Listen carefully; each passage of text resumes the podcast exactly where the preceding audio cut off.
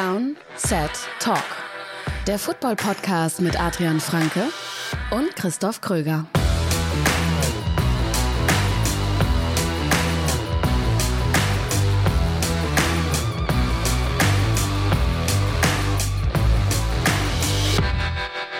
Herzlich willkommen zu einer neuen Folge Downset Talk. Das ist der offizielle NFL-Podcast von RTL mit mir, Christoph Kröger und wie immer mit Adrian Franke. Einen wunderschönen guten Tag. Ja, wir haben gerade festgestellt, es muss Saisonstart sein in der NFL. Wir haben jetzt jeden Tag eine neue Folge Downset Talk aufgenommen.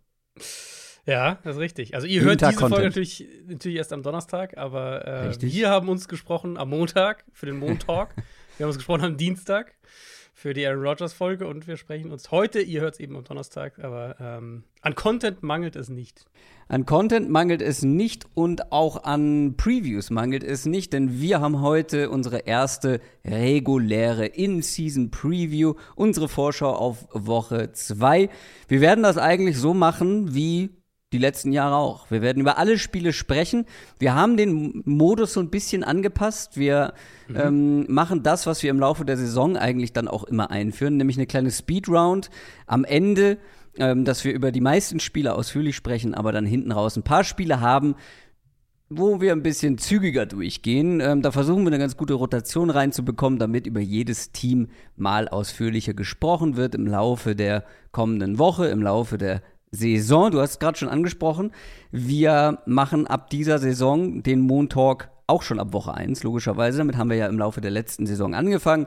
Jetzt jeden Montag nach den Spielen unsere Reaktion auf drei Spiele, auf drei Themen, ganz egal. Wir sprechen über das, über das wir sprechen, über was wir sprechen wollen. Und wir haben eine Downset Short Folge aufgenommen zur Verletzung von Aaron Rodgers und was das für die New York Jets jetzt bedeuten könnte. Genau, wen sie holen könnten, äh, was es vielleicht auch für die Conference bedeutet, was es für die Jets jetzt so sagen wir mal zwei Jahresplanmäßig bedeutet.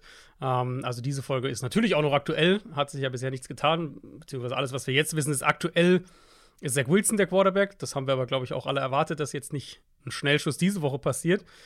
Ähm, ist ehrlicherweise für mich aber weiterhin eine Frage der Zeit, bis der kommt. Die Folge hört ihr bei RTL Plus Musik und überall, wo es Podcasts gibt. Deswegen werden wir in den News jetzt nicht nochmal groß über Aaron Rodgers sprechen. Wir sprechen auch noch nicht über News, denn wir haben ja noch folgende Rubrik vorher. Quick Question. Die könnt ihr uns stellen, wenn ihr uns supportet über Patreon, weil dann habt ihr Zugang zu unserem exklusiven Discord-Channel und da gibt es einen Kanal, der heißt Quick Question und da könnt ihr welche einreichen. Und das hat auch Flomo gemacht und Flomo schreibt, eure Overreaction. Welche Prediction möchtet ihr nach Woche 1 sofort wieder ändern? Finde ich sehr schön, einen sehr schönen Twist, weil mhm. Overreactions nach den ersten ein, zwei Wochen in der NFL ja, sind wir alle, sind wir alle für zu haben. Sind wir alle offen. Klar. Und wir alle haben sie in uns. Natürlich. Ob, ob wir sie, ob wir es zugeben wollen oder nicht. Wir alle haben so eine, haben so ein paar Reactions, wo wir sagen, okay, damit hätte ich nicht gerechnet, die gewinnen jetzt den Super Bowl. Oder so ähnlich. Aber mit diesem Twist auf unsere Prognosefolge von letzter Woche finde ich es ganz spannend, weil ich muss sagen, ja, es gibt natürlich ein paar Sachen, die hätte ich jetzt so nicht kommen sehen. Es gibt ein paar Sachen, die passen jetzt nicht perfekt zu meiner Prognose, aber Stichwort Overreaction. Es gab nur so zwei Kleinigkeiten, wo ich gesagt habe, das sieht nach einer Woche nicht so doll aus. Okay. Soll ich sagen? Ja, ja, sag mal. Also, ähm, die Buccaneers als Top 5 Pick und mit nur drei Siegen, mhm. das wird schwierig, mhm. weil die haben jetzt schon ein Drittel davon geschafft. sie dürften bis je, also sie dürften dann in den bis zum Saisonende nur noch zwei Spiele gewinnen, damit sie da in dem Bereich landen, wo ich sie hingetippt habe. Da habe ich so meine Zweifel, bin ich ganz ehrlich.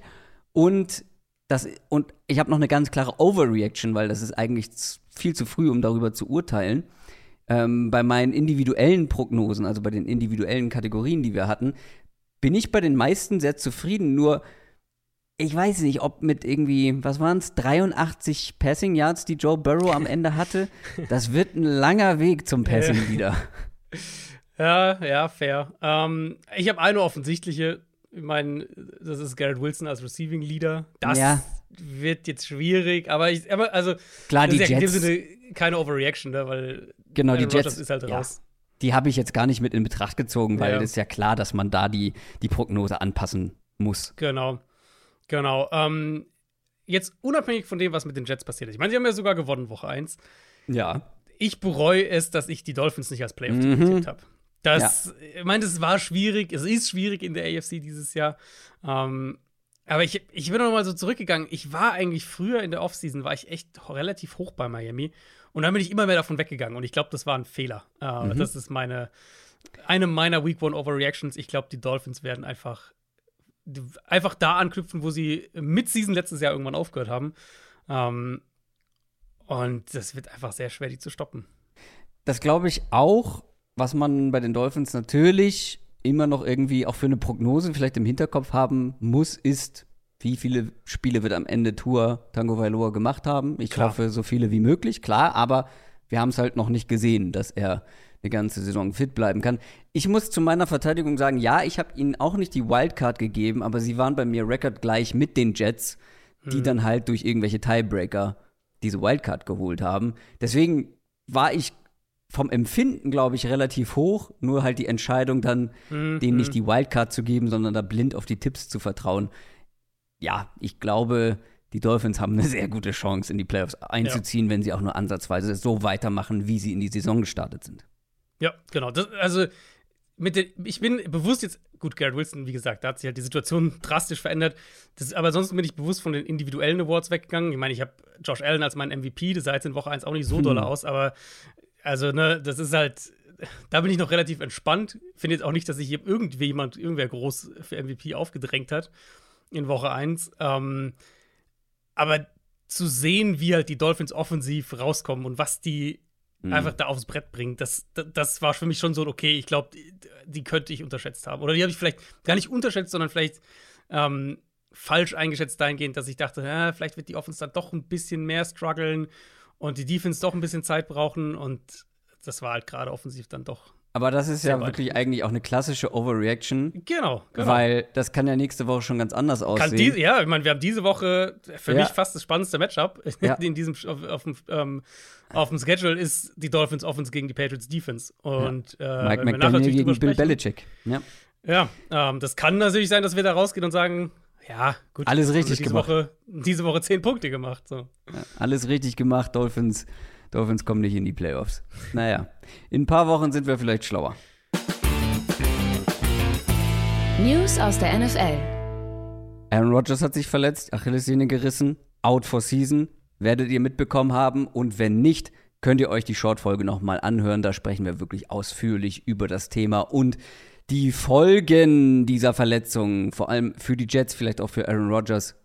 Ähm, aber wir haben noch ein paar andere News. Wir haben ja über Chris Jones gesprochen, ähm, dass der dann erstmal nicht mit dabei sein wird bei den Chiefs. Sie haben ihn sehr vermisst am ersten Spieltag gegen die Lions. Und äh, das Spiel verlief, glaube ich, sehr, sehr gut für ihn. Denn ähm, danach konnte er, konnte er sagen, ah, seht ihr mal, was passiert, wenn ich nicht dabei bin. Und dann haben die Chiefs eingelenkt und gesagt, na gut, dann kriegst du einen neuen Vertrag. Aber es ist tatsächlich nur ein Einjahresvertrag. Es ist eine komische Geschichte. Weil, also ich gehe mit deiner Argumentation eigentlich mit, aber der Vertrag spiegelt es halt nicht wieder. Ich frage mich so ein Ja. bisschen, ich, also ich frage mich wirklich so ein bisschen, ob es hier irgendwelche Absprachen gibt, von denen wir nichts wissen. So im Sinne von, ähm, keine Ahnung, wir geben dir keinen Franchise-Tag oder wir lassen dich gehen nach der Saison oder was weiß ich was. No Hat ja- irgendwas, also irgendwas, was halt nicht, äh, was wir halt jetzt nicht so mitkriegen, was nicht im Vertrag steht, keine Ahnung. Weil im Kern, Chris Jones bekommt halt jetzt einen alternativen neuen Vertrag für diese Saison. Also er ist weiterhin Free Agent nach der Saison. Mit dem gleichen Base Salary ab Woche 2 jetzt. Also den Week 1 Gamecheck hat er natürlich nicht gekriegt. Und dann mit möglichen Boni-Zahlungen. Da sind welche dabei für 35% der Snaps gespielt, 50% der Snaps gespielt, 10 Sacks, 15 Sacks, First Team All-Pro, äh, Trip zum Super Bowl, Super Bowl-Titel und Defensive Player of the Year. Das sind so verschiedene, ähm, verschiedene Kategorien, wo er Boni kriegen kann. Heißt aber im Klartext auch, weil wir hier jetzt nicht von Boni über 10, 12 Millionen oder sowas sprechen, heißt im Klartext eigentlich auch, wenn er jetzt eine relativ normale Saison, eine gute Saison, eine gute Chris Jones-Saison spielt, also fit bleibt, ne, das heißt, er kriegt die ganzen Snap-Zahlen, die kriegt er rein, er schafft vielleicht sogar 15 Sacks, dann wird er einfach nur das Geld wieder reinholen, was er mit den Strafen durch sein Holdout verloren hat. hm. er kann ein bisschen on top verdienen, aber halt nur, wenn dann diese ganz großen Ziele, also Super Bowl, All-Pro, Defensive Player of the Year, wenn er davon ein paar schafft. Im Kern, der Deal ist letztlich ein Jahr und halt bis zu 25 Millionen Dollar, aber aus Jones Sicht hätte er auch einfach ins Camp kommen können und Week One spielen können, wenn er das jetzt so unterschreibt. Zumal es eben, zumindest eben jetzt im Vertrag, gibt es keine No-Tag-Klausel, soweit ich das weiß. Das heißt, die Chiefs könnten ihn theoretisch taggen. Ähm, sehr weird, ehrlich weird, dass, dass Jones das jetzt unterschreibt. Vielleicht, ich weiß nicht, vielleicht hat er einfach eingesehen, dass die, dass die Chiefs nicht einknicken und hat dann gesagt, mhm. okay, dann nehme ich jetzt lieber, was ich jetzt noch kriegen kann, sozusagen den, den angerichteten finanziellen Schaden wieder reparieren, bevor ich in fünf Wochen zurückkomme und dann noch weniger Geld auf dem Konto habe. Aber es ist, ein, es ist ein merkwürdiger Move irgendwie. Ja, irgendwie seltsam, aber aus Chiefs Sicht natürlich ja, fast optimal, weil sie ja. kriegen ihren besten Defense-Spieler zurück und müssen nicht überbezahlen, beziehungsweise können sich nach der Saison vielleicht nochmal zusammensetzen. Oder glaubst du, das war es jetzt für Chris Jones äh, dann also, in Kansas City? Mein erstes Gefühl, als ich das gesehen habe, war, dass er weg ist nach der Saison. Mhm. Das war so mein erster Gedanke, weil ich dann dachte, also dieser Vertrag ist so merkwürdig und dass sie, also offensichtlich, die Chiefs sind ja offensichtlich hart geblieben am Verhandlungstisch. Also ich kann mir nicht vorstellen, dass die jetzt hier irgendwo groß eingeknickt sind, wenn ich diesen Deal sehe. Ähm, deswegen vermute ich, am Ende haben sie halt gesagt, komm, jetzt äh, sind wir alle vernünftig und du kriegst, du hast die Möglichkeit, dein Geld wiederzubekommen. Wir mal sagen, schwamm drüber über die letzten sechs Wochen und ähm, ab geht's ab jetzt. Und dann nach der Saison kannst du woanders einen teuren Vertrag noch unterschreiben das wäre heute meine Prediction dafür. Ein bisschen mehr, mehr Geld bekommt Joe Burrow, denn der hat auch einen neuen Vertrag unterschrieben und der liest sich ein bisschen anders als der von Chris Jones. Ja, ein bisschen mehr Geld. Äh, sind mhm. fünf Jahre 275 Millionen, 219 garantiert. Das war natürlich noch vor Week One, aber das war, äh, nachdem wir unsere Folge aufgenommen hatten. Ja, nach Week One hätte er den Vertrag nicht mehr bekommen. wahrscheinlich nicht. Ähm, ja, wahrscheinlich doch. Ja. Davon sind 146,5 vollständig garantiert. Es ist auch ein Vertrag, der unterstreicht, dass die Bengals verstehen, dass sie hier ihre Komfortzone verlassen müssen. Die Bengals in der Regel ein Team, das wenig Geld garantiert, vor allem wenig außerhalb vom Signing-Bonus garantiert. Burrow kriegt hier, ich glaube, sind gut 100 Millionen mehr als seinen Signing-Bonus garantiert. Ähm, neben dem Signing-Bonus unter anderem sind ein Option-Bonus 2024 und ein Option-Bonus 2025 garantiert. Und er ist jetzt bis einschließlich 2029 an die Bengals gebunden. Äh, ist auch der Sprung im Jahresgehalt im Durchschnittlichen, den ich erwartet hatte, im Vergleich zu Justin Herbert. Herbert kam mir bei 52,5 raus. Und ich habe dann immer eigentlich gesagt, Burrow, ich schätze so 54, 55 in der Range. Es sind dann wirklich auch die 55 geworden. Es sind nochmal 13 Millionen garantiert mehr als Herbert, es sind 11 garantiert mehr als bei Lamar Jackson. Und ist halt auch ein schönes Beispiel dafür, wie schnell sich die Struktur dann letztlich verändert. Jetzt ist Jalen Hurts nur noch der vierteuerste Quarterback in der NFL. Ähm, mhm. Und das ist jetzt ja auch noch nicht so lange her, dass der seinen Vertrag unterschrieben hat. Äh, was war das im März oder so? Keine Ahnung, April. Und ich denke, es ist auch nur eine Frage der Zeit, bis Patrick Mahomes da seinen Vertrag großflächiger anpasst. Also das, ich vermute ehrlich gesagt, das kriegen wir in der nächsten Offseason, weil der ist halt jetzt da in der, in der Hackordnung so weit nach hinten gerutscht und dieser Vertrag war bisher so gut für die Chiefs äh, mit den Umstrukturierungen, dass sie da, glaube ich, auch noch was machen werden. Burrows Vertrag ganz anders strukturiert, eben nicht irgendwie 18 Jahre, was weiß ich was, sondern halt fünf Jahre, klassisch würde ich sagen, und halt Marktspitze, also das, was man erwarten musste. Ja, aber wenn die Komfortzone nicht für Joe Burrow verlassen, für Eben. wen dann? Der hat Eben. diese Franchise, der hat dieser Franchise wieder Leben eingehaucht. Ja. Die Franchise ist so gut mit ihm geworden, wie sie seit den 80ern nicht mehr war. Ja. Also, alles andere wäre. Also, der Hebel von Joe Burrow war sehr, sehr lang. Auf jeden das Fall. Kann man, Auf jeden Fall. Äh, kann man wohl so sagen, ja. Ähm, und auch ein anderer Topstar hat einen neuen Vertrag bekommen. Auch das ist schon ein paar Tage her. Nick Bosa von den 49ers. Da hatten wir ja noch spekuliert, mhm. ähm, ob, er, ob er spielen wird, ja oder nein. Ähm, es war eigentlich klar, dass er nur spielt, wenn er äh, einen neuen Vertrag bekommt. Und ich ja. bin da in die Falle getappt und habe auf die Steelers getippt. Ähm, dann, äh, weil ich nicht davon ausgegangen bin. Aber dann ist es noch vor dem Spiel passiert. Er hat gespielt, er hat gut gespielt und vor allem hat er jetzt noch mehr Geld auf dem Konto. Ja, also ich habe gerade gesagt, bei Burrow, mh, den Sprung habe ich ungefähr erwartet was das jährliche Jahres, äh, das durchschnittliche Jahresgehalt angeht. Ähm, bei Bosa so nicht. Also, dass Bosa der bestbezahlte Edge-Rusher wird, das war klar. Mhm. Aber 6 Millionen pro Jahr mehr als TJ Watt, das habe ich nicht kommen sehen. Der Sprung in den Garantien ist, ist auch ordentlich, nicht ganz so krass. Watt äh, war bei 80 garantiert, Joey Bosa war bei 78, Nick Bosa äh, kommt jetzt bei 88 raus. Also der Sprung in den Garantien schon auch ordentlich. Mhm. Aber 34 pro Jahr, das ist halt echt Quarterback-Money.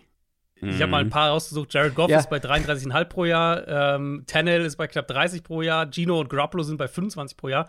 Also Bosa verdient jetzt mehr als die Quarterback-Mittelklasse, das kann man Ja, das- so sagen. Das kann sich halt die Franchise erlauben, die halt quasi nichts für Richtig. ihren Quarterback bezahlt. So ist es, ganz genau so ist es. Ähm, er ist damit auch der, der teuerste Nicht-Quarterback in der NFL. Und also ich schätze, das wird der Vertrag sein, mit dem der Berater von Justin Jefferson zu den Vikings geht und sagt: So, einmal das hier bitte und noch ein paar Dollar obendrauf. Weil der wird der bestbezahlte Also- Nicht-Quarterback werden wollen. Ja, aber das finde ich halt, es ist halt schwierig in, insofern, dass halt die meisten Teams viel mehr für einen Quarterback ausgeben Ja, und sich dann halt- eben so einen Vertrag Ja, nur mit wirklich großen Einsparmaßnahmen auf anderen Positionen erlauben könnten. Und also einen Top-Quarterback kannst du ja kaum noch, kaum noch finanzieren, wenn du einem Defense-Spieler so viel Kohle zahlst. Ja, die Niners haben jetzt einige dieser äh, Market-Setting-Deals und die spannende Frage bei denen ist ja dann, äh, kriegen sie was mit Brandon Ayuk hin? Weil der Mhm. wäre ja jetzt dann der Nächste, der sonst irgendwann geht.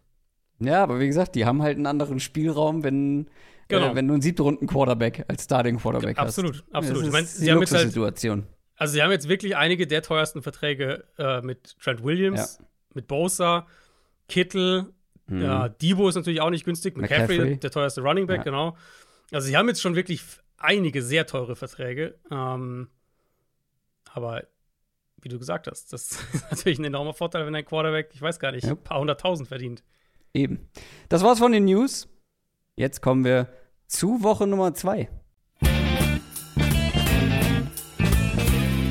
NFL Preview. Und wir starten rein mit dem Thursday Night Game. Natürlich, heute Nacht. Schönes Spiel. Richtiger Knaller direkt zum Auftakt vom zweiten Mhm. Spieltag. Die Philadelphia Eagles treffen auf die Minnesota Vikings. Die Eagles haben gewonnen gegen die Patriots, waren früh in Führung, lagen äh, früh vorne und haben dann aber am Ende noch mit ein bisschen Mühe gewonnen. Und die Vikings sind eine der Enttäuschungen der ersten Woche gewesen. Niederlage gegen die Buccaneers, damit haben wir nicht unbedingt gerechnet. Ich meine, ich will diese Niederlage jetzt nicht zu hoch hängen. Wir haben schon häufiger auch mal erlebt, ja, in Woche 1 so einen kompletten Fuck-up. Ich erinnere mich da an eine Packers-Saison, wo man katastrophal reingestartet ist und am Ende durch die Regular Season marschiert ist und Aaron Rodgers MVP wurde. Ich will es wirklich nicht zu hoch hängen, aber so ein Competitive Rebuild kann ja auch schnell zu einem Rebuild dann werden, wenn es Mhm, mhm. schlecht losgeht mit so einer Saison. Ich finde, man muss es halt ein bisschen, also ein bisschen entschuldigen, was da den Vikings passiert ist, weil die haben fast 400 Offense Yards generiert, die haben mehr First Downs als die Bucks, die hatten drei wirklich bittere Turnover.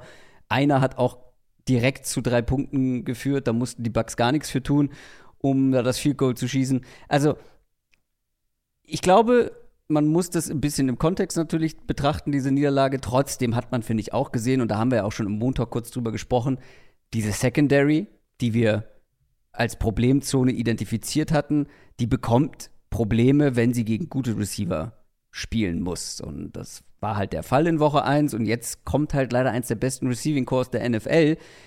Das wird nicht einfacher als letzte Woche für die Vikings defensiv und damit würde ich auch erstmal reinstarten. Ja, ja, muss man so sagen. Ich würde auch auf den anderen Punkt nochmal äh, eingehen, Ja. den du gesagt hast, dieses Eagles, der Eagles-Start so gegen die Patriots eigentlich so gut, gut angefangen und dann nachgelassen.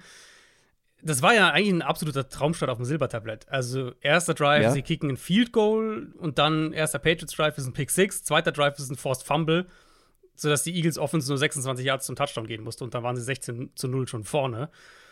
Aber dann kam halt echt nicht mehr so viel. Also die Patriots haben das großartig verteidigt. Die Eagles kamen weder in ihr Run-Game noch in die Shot-Plays im Passspiel. Und dann, wenn du das halt beides wegnehmen kannst, dann wird es halt auch für diese Offense eng. Wir waren am Ende 4 von 13 bei Third Down und das einzige Fourth Down, das sie versucht haben, haben sie auch nicht geschafft. Selbst das Quarterback-Run-Game hat nicht funktioniert. Das war absolut herausragend. Problem für die Vikings ist halt, sie haben halt nicht ansatzweise das defensive Personal, um da irgendwie anzuknüpfen an das, was die Patriots da gemacht haben.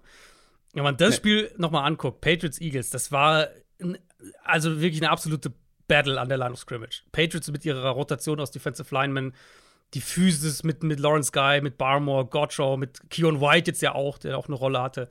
Ähm, die haben die Line of Scrimmage echt, also ich würde sagen, mehr kontrolliert, als wir das seit langer Zeit gegen die Eagles Offensive Line gesehen haben. Und sie haben Jalen Hurts ordentlich geblitzt. Das hat man regelmäßig gesehen. Gleich bei dem ersten Third and Goal, wo die Eagles dann nur ein Field Goal kicken, bringen sie im Endeffekt sechs Rusher gegen fünf Blocker äh, und kriegen einen frei und Matt Judon ist halt durch und, und äh, Hurts kommt nicht zu seinem Hot Read und, und sie müssen halt das Field Goal kicken. Ähm, Minnesota hat Daniel Hunter und vielleicht Marcus Davenport, falls der wieder vielleicht. spielen kann. Ja. Genau. Und hat gerade innen nicht ansatzweise die Qualität, die die Patriots haben. Deswegen erwarte ich auch ein ganz anderes Spiel, weil es sind ja dann irgendwo, da komme ich jetzt gleich zu, zu dem Secondary-Thema, es sind ja irgendwo dann Dominosteine auch. Wenn die Vikings die Line of Scrimmage nicht so bespielen können wie die Patriots, dann werden sie wahrscheinlich mehr Leute in die Box bringen müssen, mehr Ressourcen dahin stecken müssen.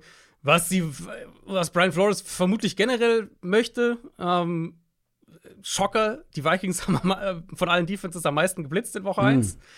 Ähm, und ja. wenn das passiert, dann werden die Eagles halt wieder mehr Matchups in der Secondary bekommen, um ja. halt diese Big Plays auch aufzulegen. Ja. Was ich aber sagen würde, mein, eine, mein eines Argument, was ich für die Vikings ins Rennen werfen würde, weil es mir letzte Saison einige Male aufgefallen ist und jetzt eben auch wieder gegen die Patriots, wenn Teams die Eagles gut blitzen konnten, dann kriegst du diese Offense häufiger mhm. in eine relativ eindimensionale Schiene. Also, dass die viele Screens, viel Quick werfen, viel auch ähm, kurz underneath, so irgendwie eindimensional werden. Brian Flores wird es auf jeden Fall testen. Die Frage ist halt, ob die Coverage standhält. Das ist halt echt das Ding. Ja, glaubst du, er wird es nur testen und wenn es nicht funktioniert, davon weggehen? Das ist, weil Brian Flores ist schon, also mit dem verbindet man ja eben genau das. Ja, viel ja, genau. Blitzen, also aggressiv ja, sein. Wahrscheinlich nicht. Also er wird es er wird's testen im Sinne von, er wird gucken, ob äh, Er wird's machen. Er wird es machen und schauen, ob die Eagles irgendwas anderes anbieten, aber er wird es machen.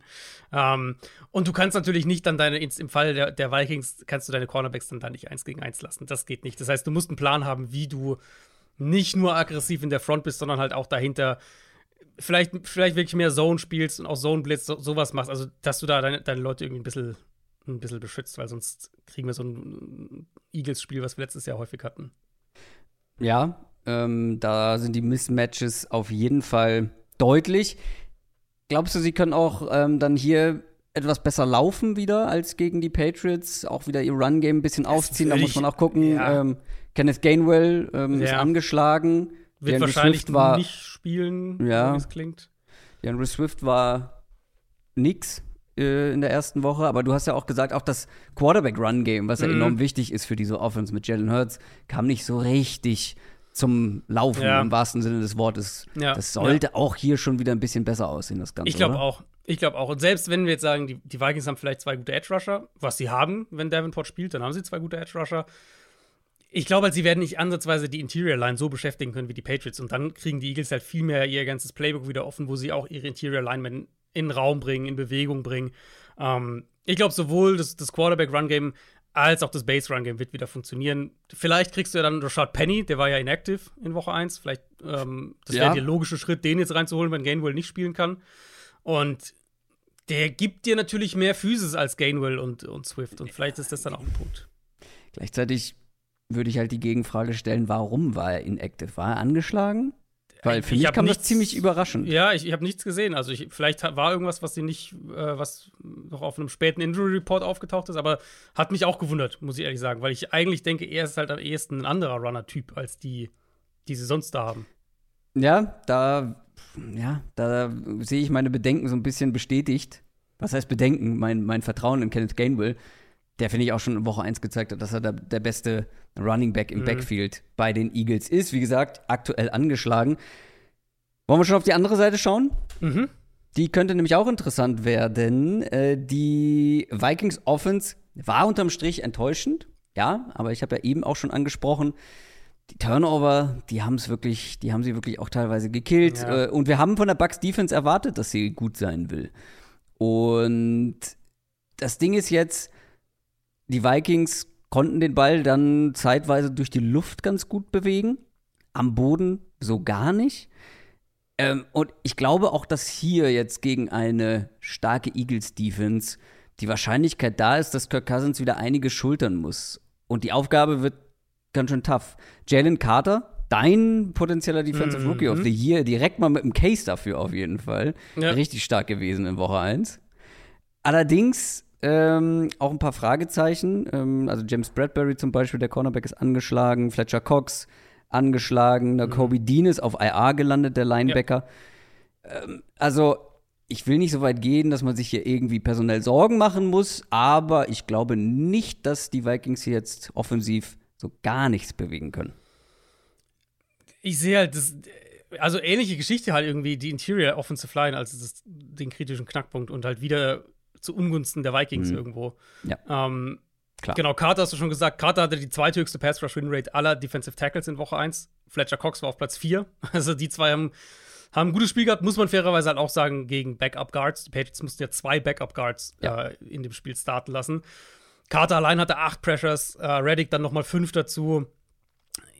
Ich sehe halt hier eine Gefahr, dass das für die Vikings ähnlich läuft. Wir wissen ja auch, dass sie mindestens einen Backup auch starten ähm, werden. Garrett Bradbury, der Center, ist raus mit einer Rückenverletzung, der fällt aus.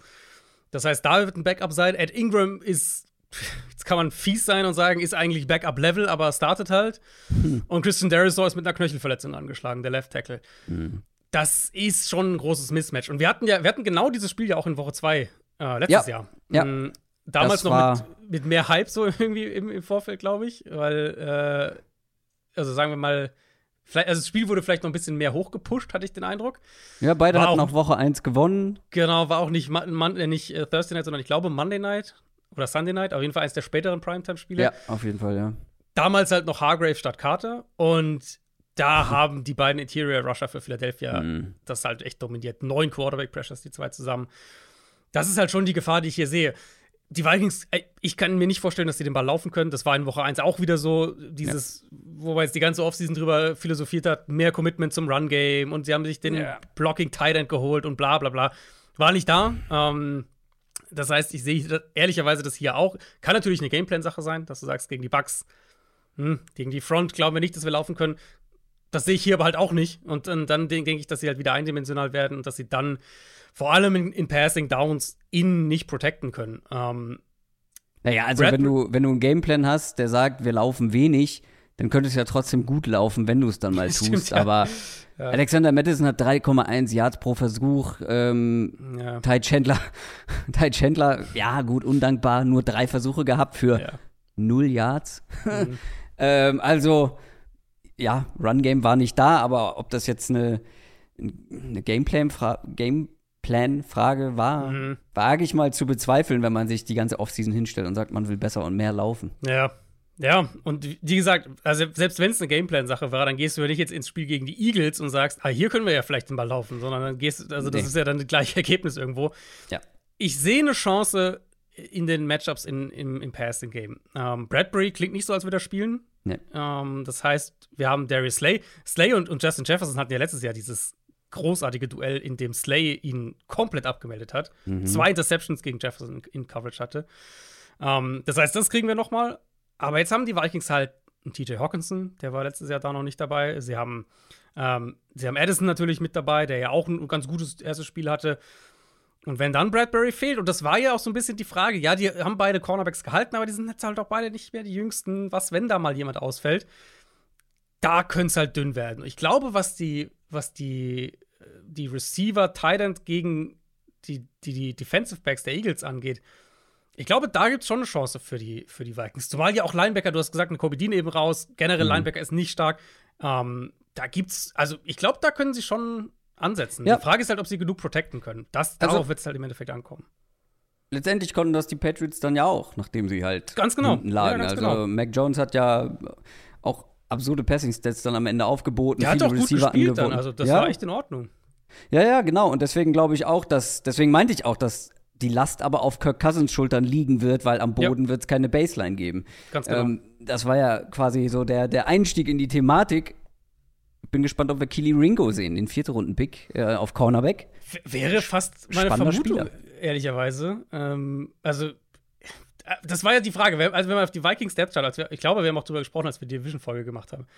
wenn du da drauf guckst, die erste Garde sieht ja sehr gut aus, aber gerade auf Corner und vor allem auf Outside Corner, aber generell auf Corner, ist halt nicht viel dahinter. Also ich, mich würde ehrlicherweise fast wundern, wenn, wenn jemand anders als Ringo da spielen würde. Ja. Ähm, und dann so ein Keely Ringo gegen einen Jordan hm. Addison. Brr.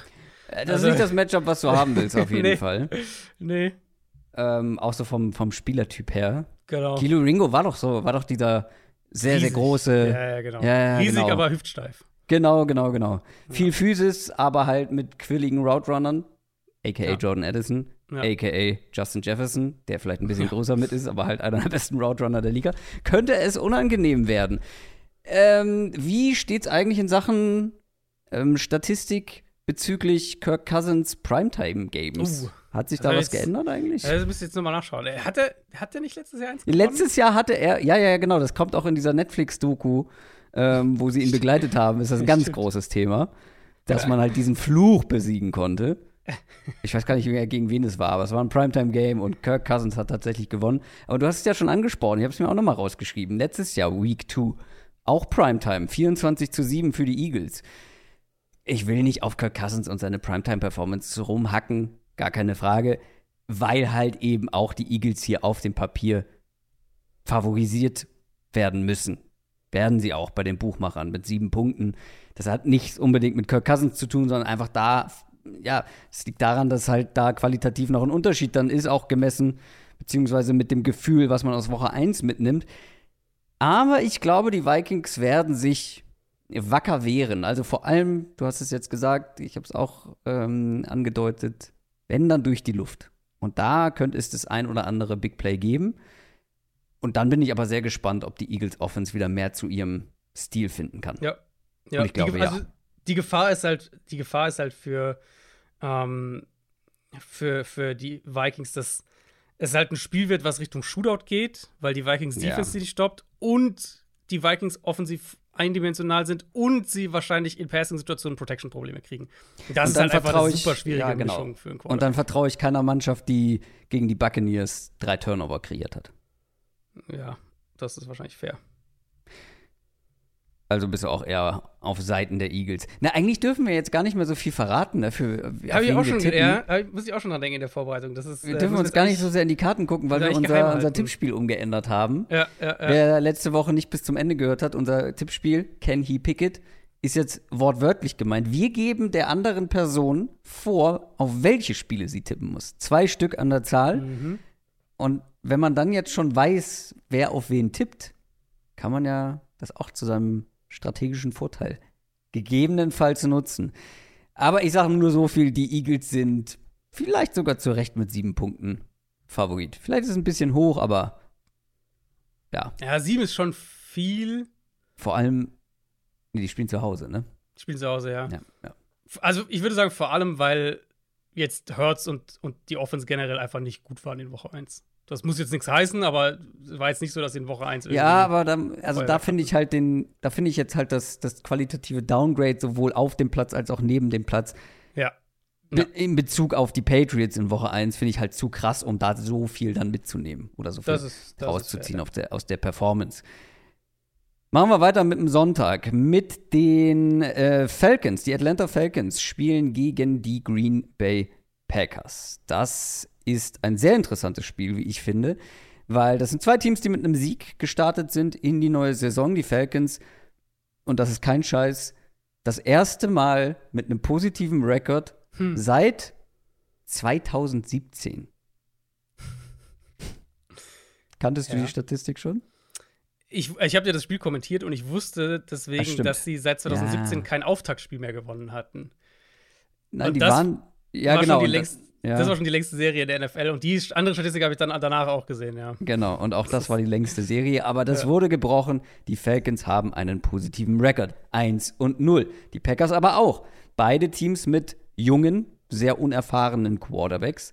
Aber vor allem Jordan Love auf Seiten der Packers hat eine gute erste Woche gehabt, ein gutes erstes ja. Spiel als Starting Quarterback. Ja, liebe 49ers-Fans, ich habe Brock Purdy am Montag im Montalk in meiner Aufzählung, was junge Quarterbacks am ersten Spieltag angeht, vergessen. Gebe ich zu, irgendwie wirkt Brock Purdy schon arrivierter, als er und ist. Und to be fair, wir haben ja über, äh, wir haben ja über die Niners und, das, und die Steelers haben wir ja auch noch anderweitig gesprochen gehabt. Das stimmt. Und Brock Purdy, gar keine Frage, hat ein sehr gutes Spiel gemacht. Und auch ja. er ist einer der jüngeren ja. Quarterbacks. Aber jetzt bei den ganz frischen Startern war Jordan Love wirklich einer der besten.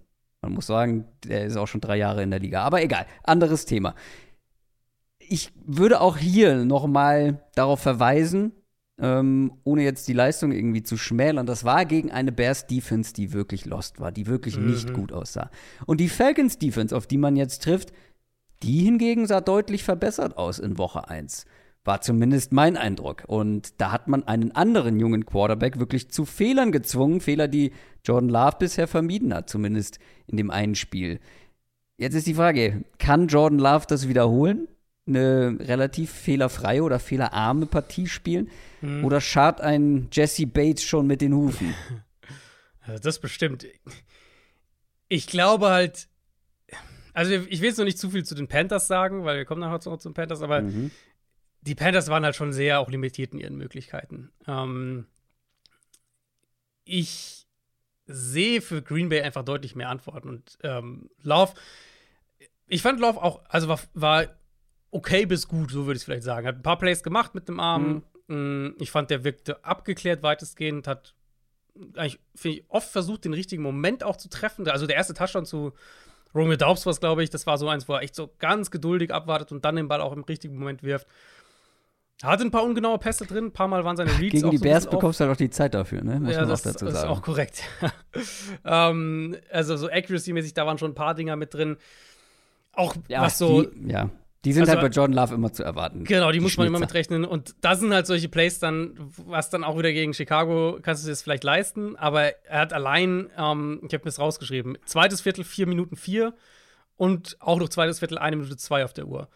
Hat er jeweils Shot-Plays gehabt. Und wenn er da den Receiver einfach trifft, ist es halt ein big, big, big Play. Und er trifft ihn halt nicht, aber er wirft ihn halt, glaube beide Mal überworfen. Ähm, aber wie gesagt, ich fand ihn ruhig in der Pocket. Ich fand gut, ja. wie er die Mitte des Feldes attackiert hat. Ich fand, ähm, man hat teilweise gesehen, wie er Verteidiger bewegt mit den Augen.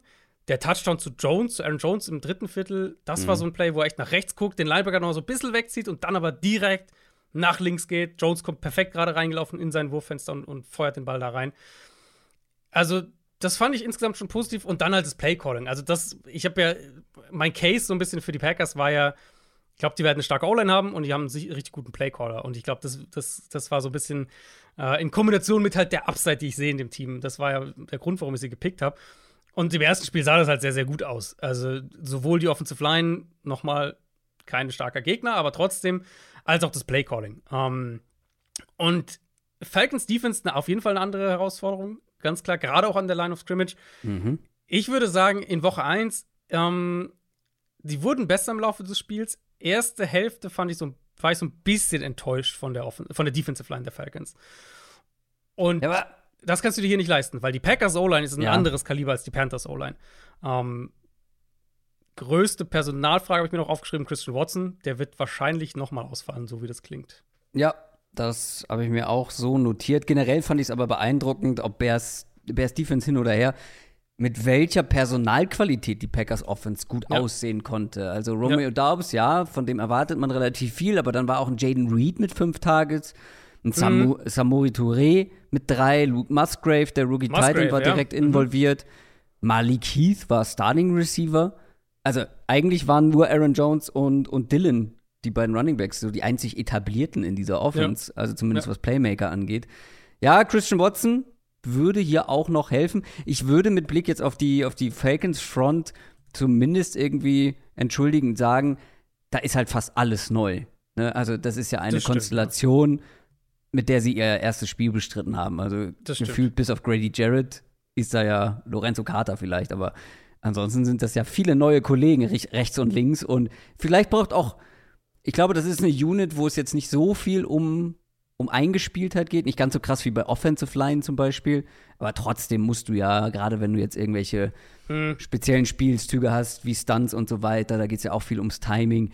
Ich glaube, das muss sich noch ein bisschen finden. Aber. Also ich glaube halt nur, was ich halt echt auffällig fand, ich ja. habe es auch irgendwann im, im Spiel gesagt, ähm, in meinen Augen bis dann so Mitte zweite Hälfte, als es dann halt so in die Richtung ging, okay, die Panthers müssen jetzt hier echt aufholen, sonst wird es nichts mehr, fand ich eigentlich das Panthers Run-Game fast ein bisschen, zumindest mal konstanter als das der Falcons. Und das lag halt, hm. fand ich eben auch daran, dass sie eben konstant so drei, vier, fünf Yard-Räume äh, kreiert haben und der Running Back halt dann fünf, sechs Yards holen konnte. Mhm.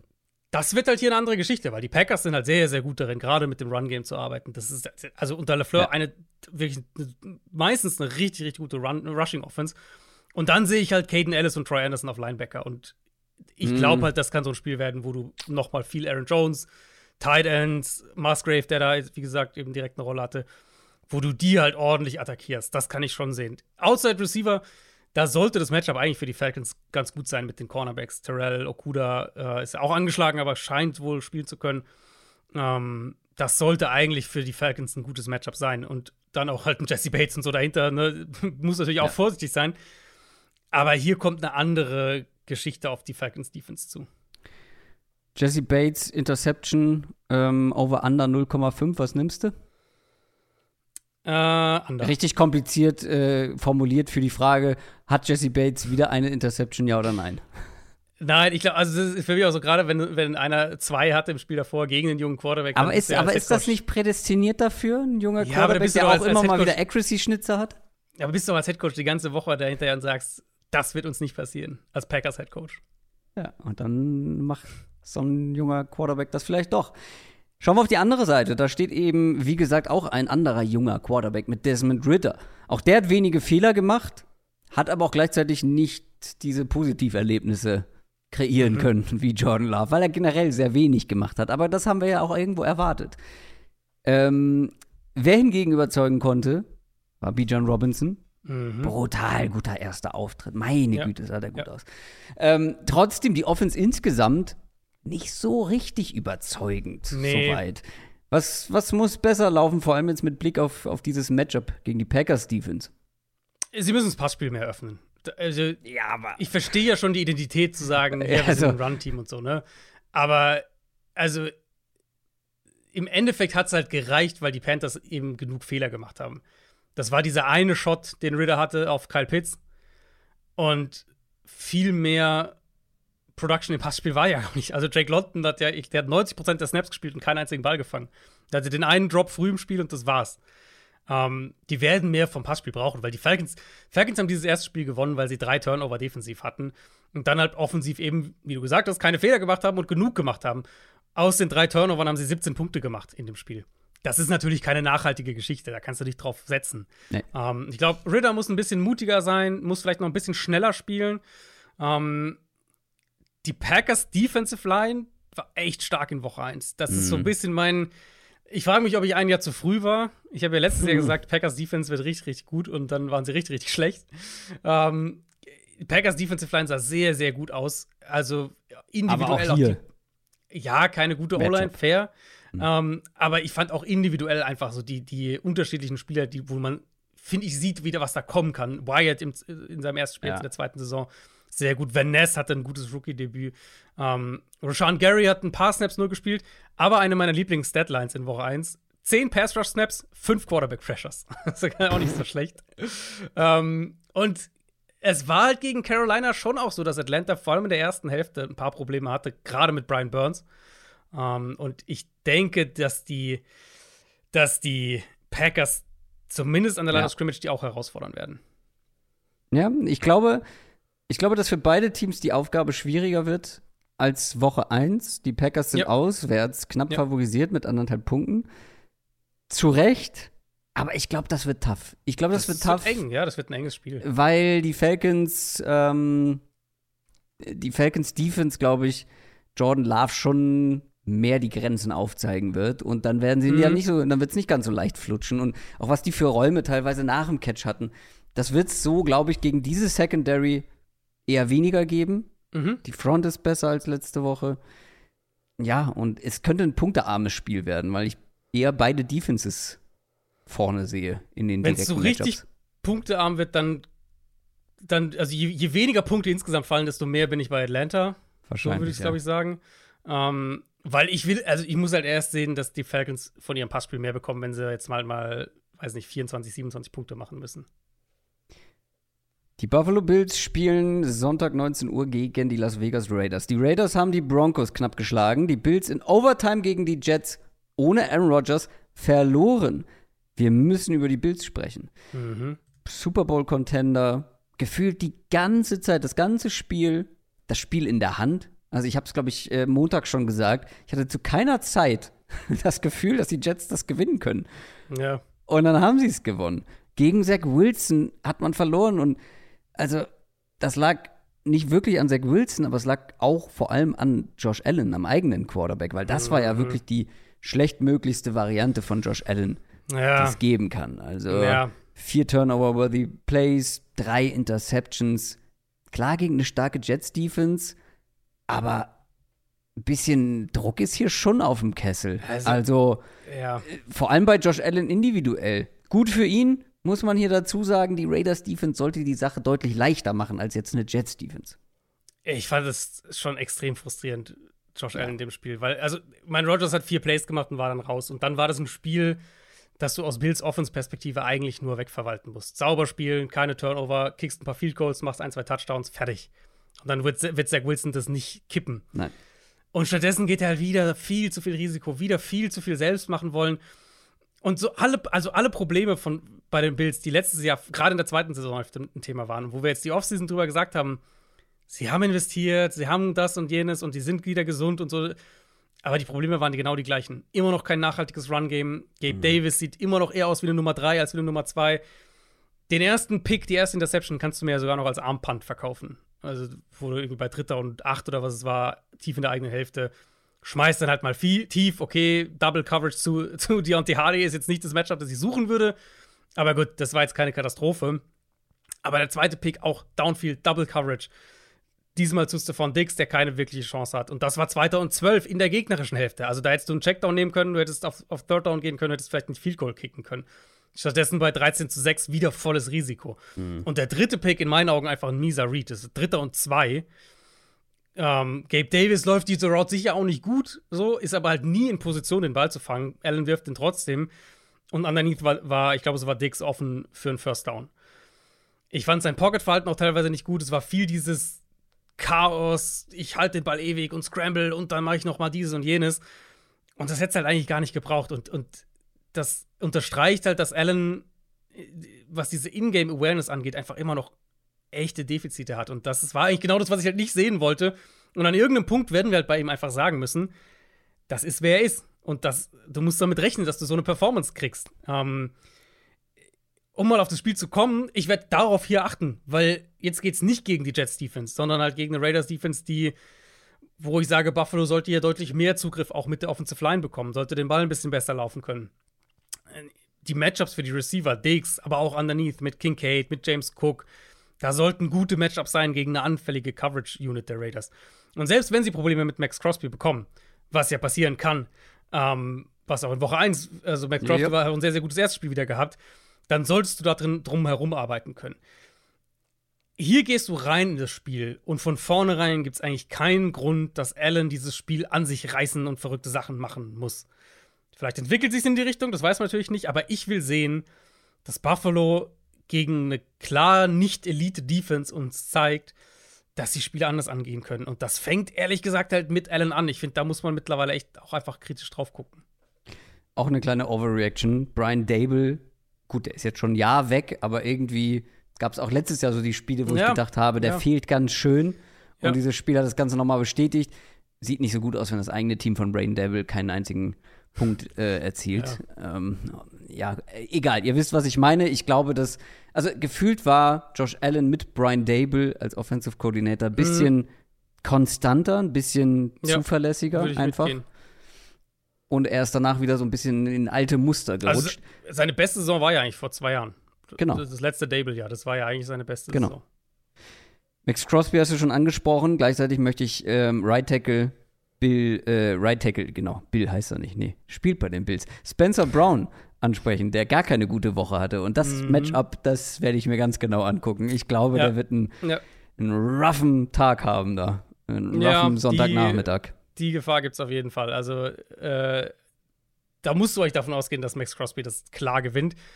Dann sage ich aber halt auch, also wir hatten diese Situation hatten wir in mehreren Spielen ja in Woche 1, dass ein, ein Tackle von einem Pass-Rusher komplett dominiert wurde. Mhm. Das war bei Saints Titans so mit Arden Key gegen Penning. Ähm, das war aber auch ganz, bei Steelers Ganz zufällig nochmal, ganz zufällig Arden Key nochmal. Völlig zufällig. deplatziert Den, den erwähne ich nachher nochmal, macht dir keine Sorgen. Ja, okay.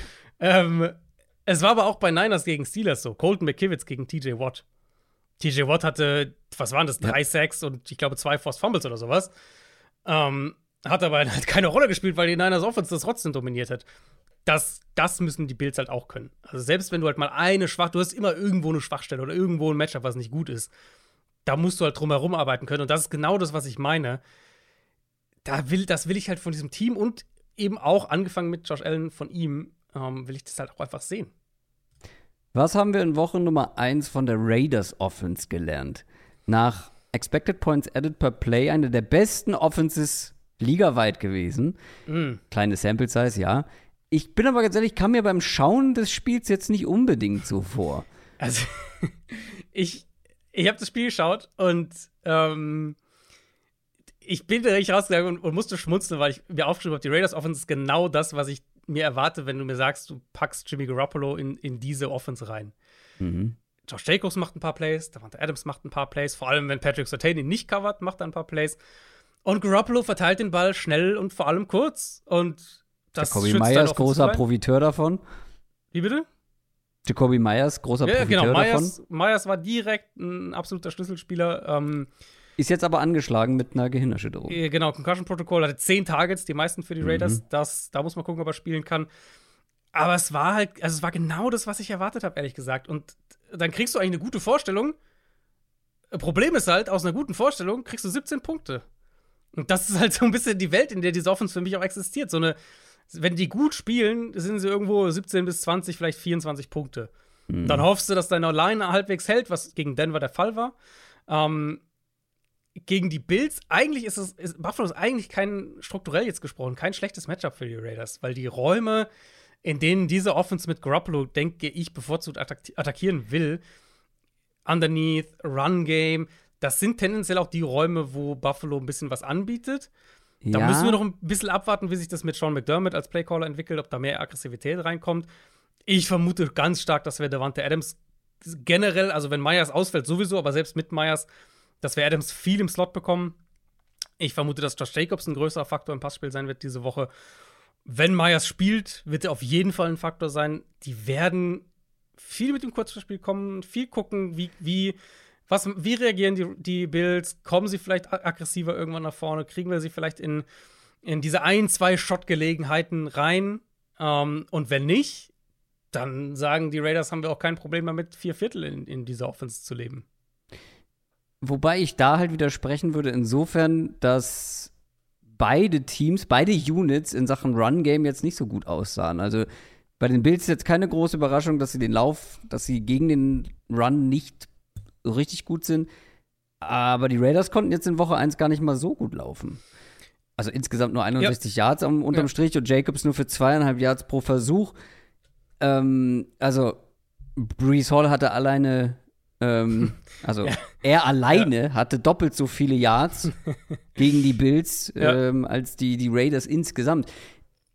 Die Raiders werden wahrscheinlich hier besser laufen können. Gleichzeitig, wenn du, wenn du mir sagst, Mitte des Feldes, Targets in die Mitte des Feldes, da sehe ich dann halt schon noch einen Matt Milano bei den Bills, der halt ähm, da dann auch noch ein Wörtchen mitzureden haben will. Mhm, Milano auf jeden Fall, aber der andere Linebacker ist wahrscheinlich eher einer, den du angreifen kannst. Und ich, ich glaube halt, die, ich glaube halt, die ähm, Herangehensweise der Defense wird halt sehr anders sein. Also die Raiders Mhm. haben jetzt gegen Denver gespielt mit einer eher aggressiven Defense. Josh Jacobs war, glaube ich, auch ein Drittel, ein Drittel seiner Runs war gegen acht oder mehr Verteidiger in der Box. Mhm. Ähm, das wird hier nicht so sein. Also, das wird hier, ich weiß nicht, in welche Extreme es geht, aber Brees Hall hatte eine der niedrigsten Quoten gegen 8 plus Verteidiger in der Box gegen die Bills in Woche 1. Ich glaube, das wird schon anders sein. Und da wird es ein paar Räume mehr geben. Und dann, glaube ich, kann dieses, diese, dieses von der Idee her physische Run-Game der Raiders auch mehr punkten. Die Buchmacher sind optimistisch, dass das ein Week One Ausrutscher war von den Bills. Neuneinhalb Punkte hat man die Bills vorne. Das ist, das ist viel. Ich glaube, im Normalfall sollte das auch ein klarer Bildsieg werden, wenn Josh Allen, und du hast es Ja. ausführlich analysiert, keine verrückten Dinge machen will. Ja, ja, ich, ich glaube nicht, dass ich im Moment Buffalo mit neuneinhalb tippen würde.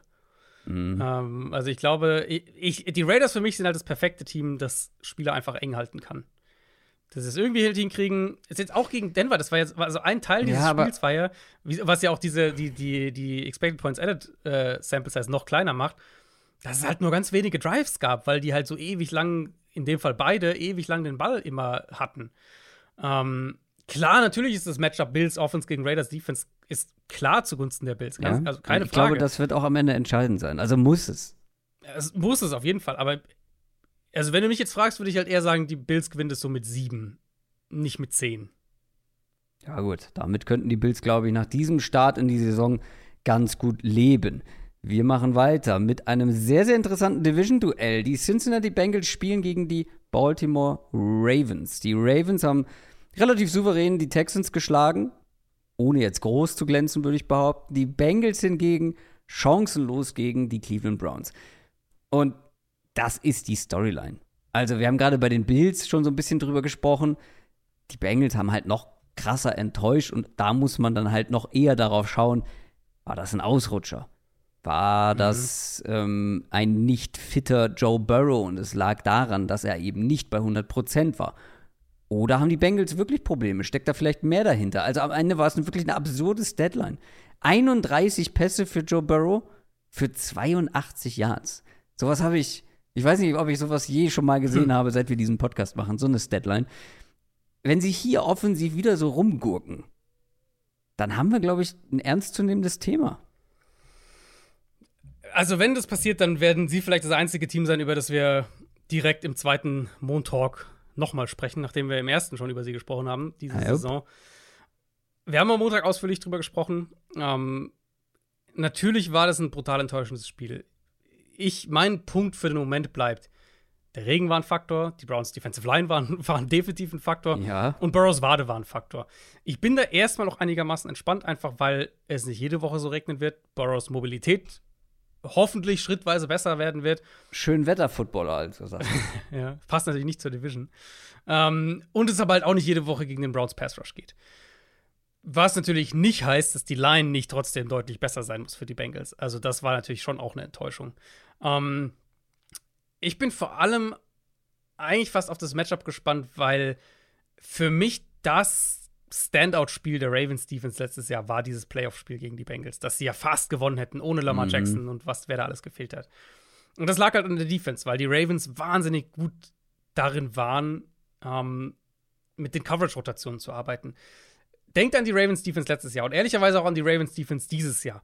Das ist ja aus individueller Perspektive kein dominanter Pass Rush. Die haben ja keine dominanten Pass Rusher. Hm. Also nimm die zwei Teams. Wenn man jetzt die, die, die, Pass, die Defensive Lines nebeneinander stellen würde, ich glaube, so ziemlich jeder würde die Bengals Defensive Line nehmen, dass das die bessere ist.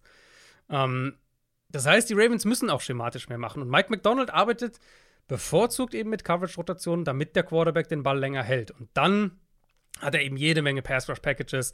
Das hat sehr gut gegen Burrow letztes Jahr geklappt.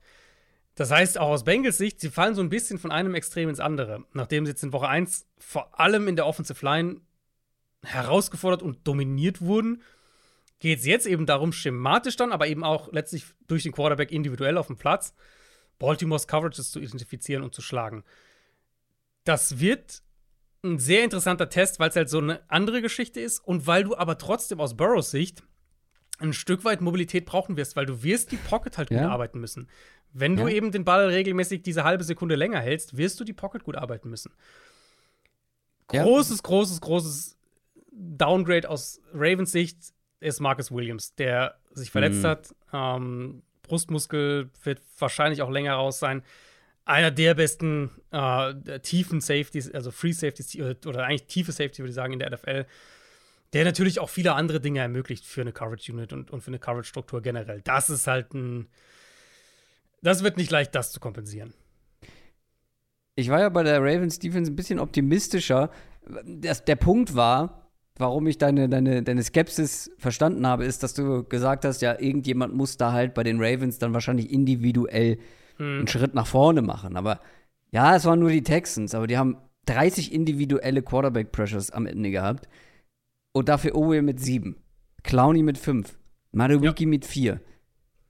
da, also die verteilen halt den Druck halt auch auf viele Schultern. Das ist, ja, die haben nicht den einen Starspieler, aber scheinbar schaffen sie es, äh, mit mehreren Leuten zum Quarterback zu kommen. Und das halt hinter dieser Line, ja, ist eine komplett andere Art von Pass Rush, aber ist ja trotzdem mh, zumindest in Woche 1 und teilweise auch letztes Jahr effizienter Pass Rush.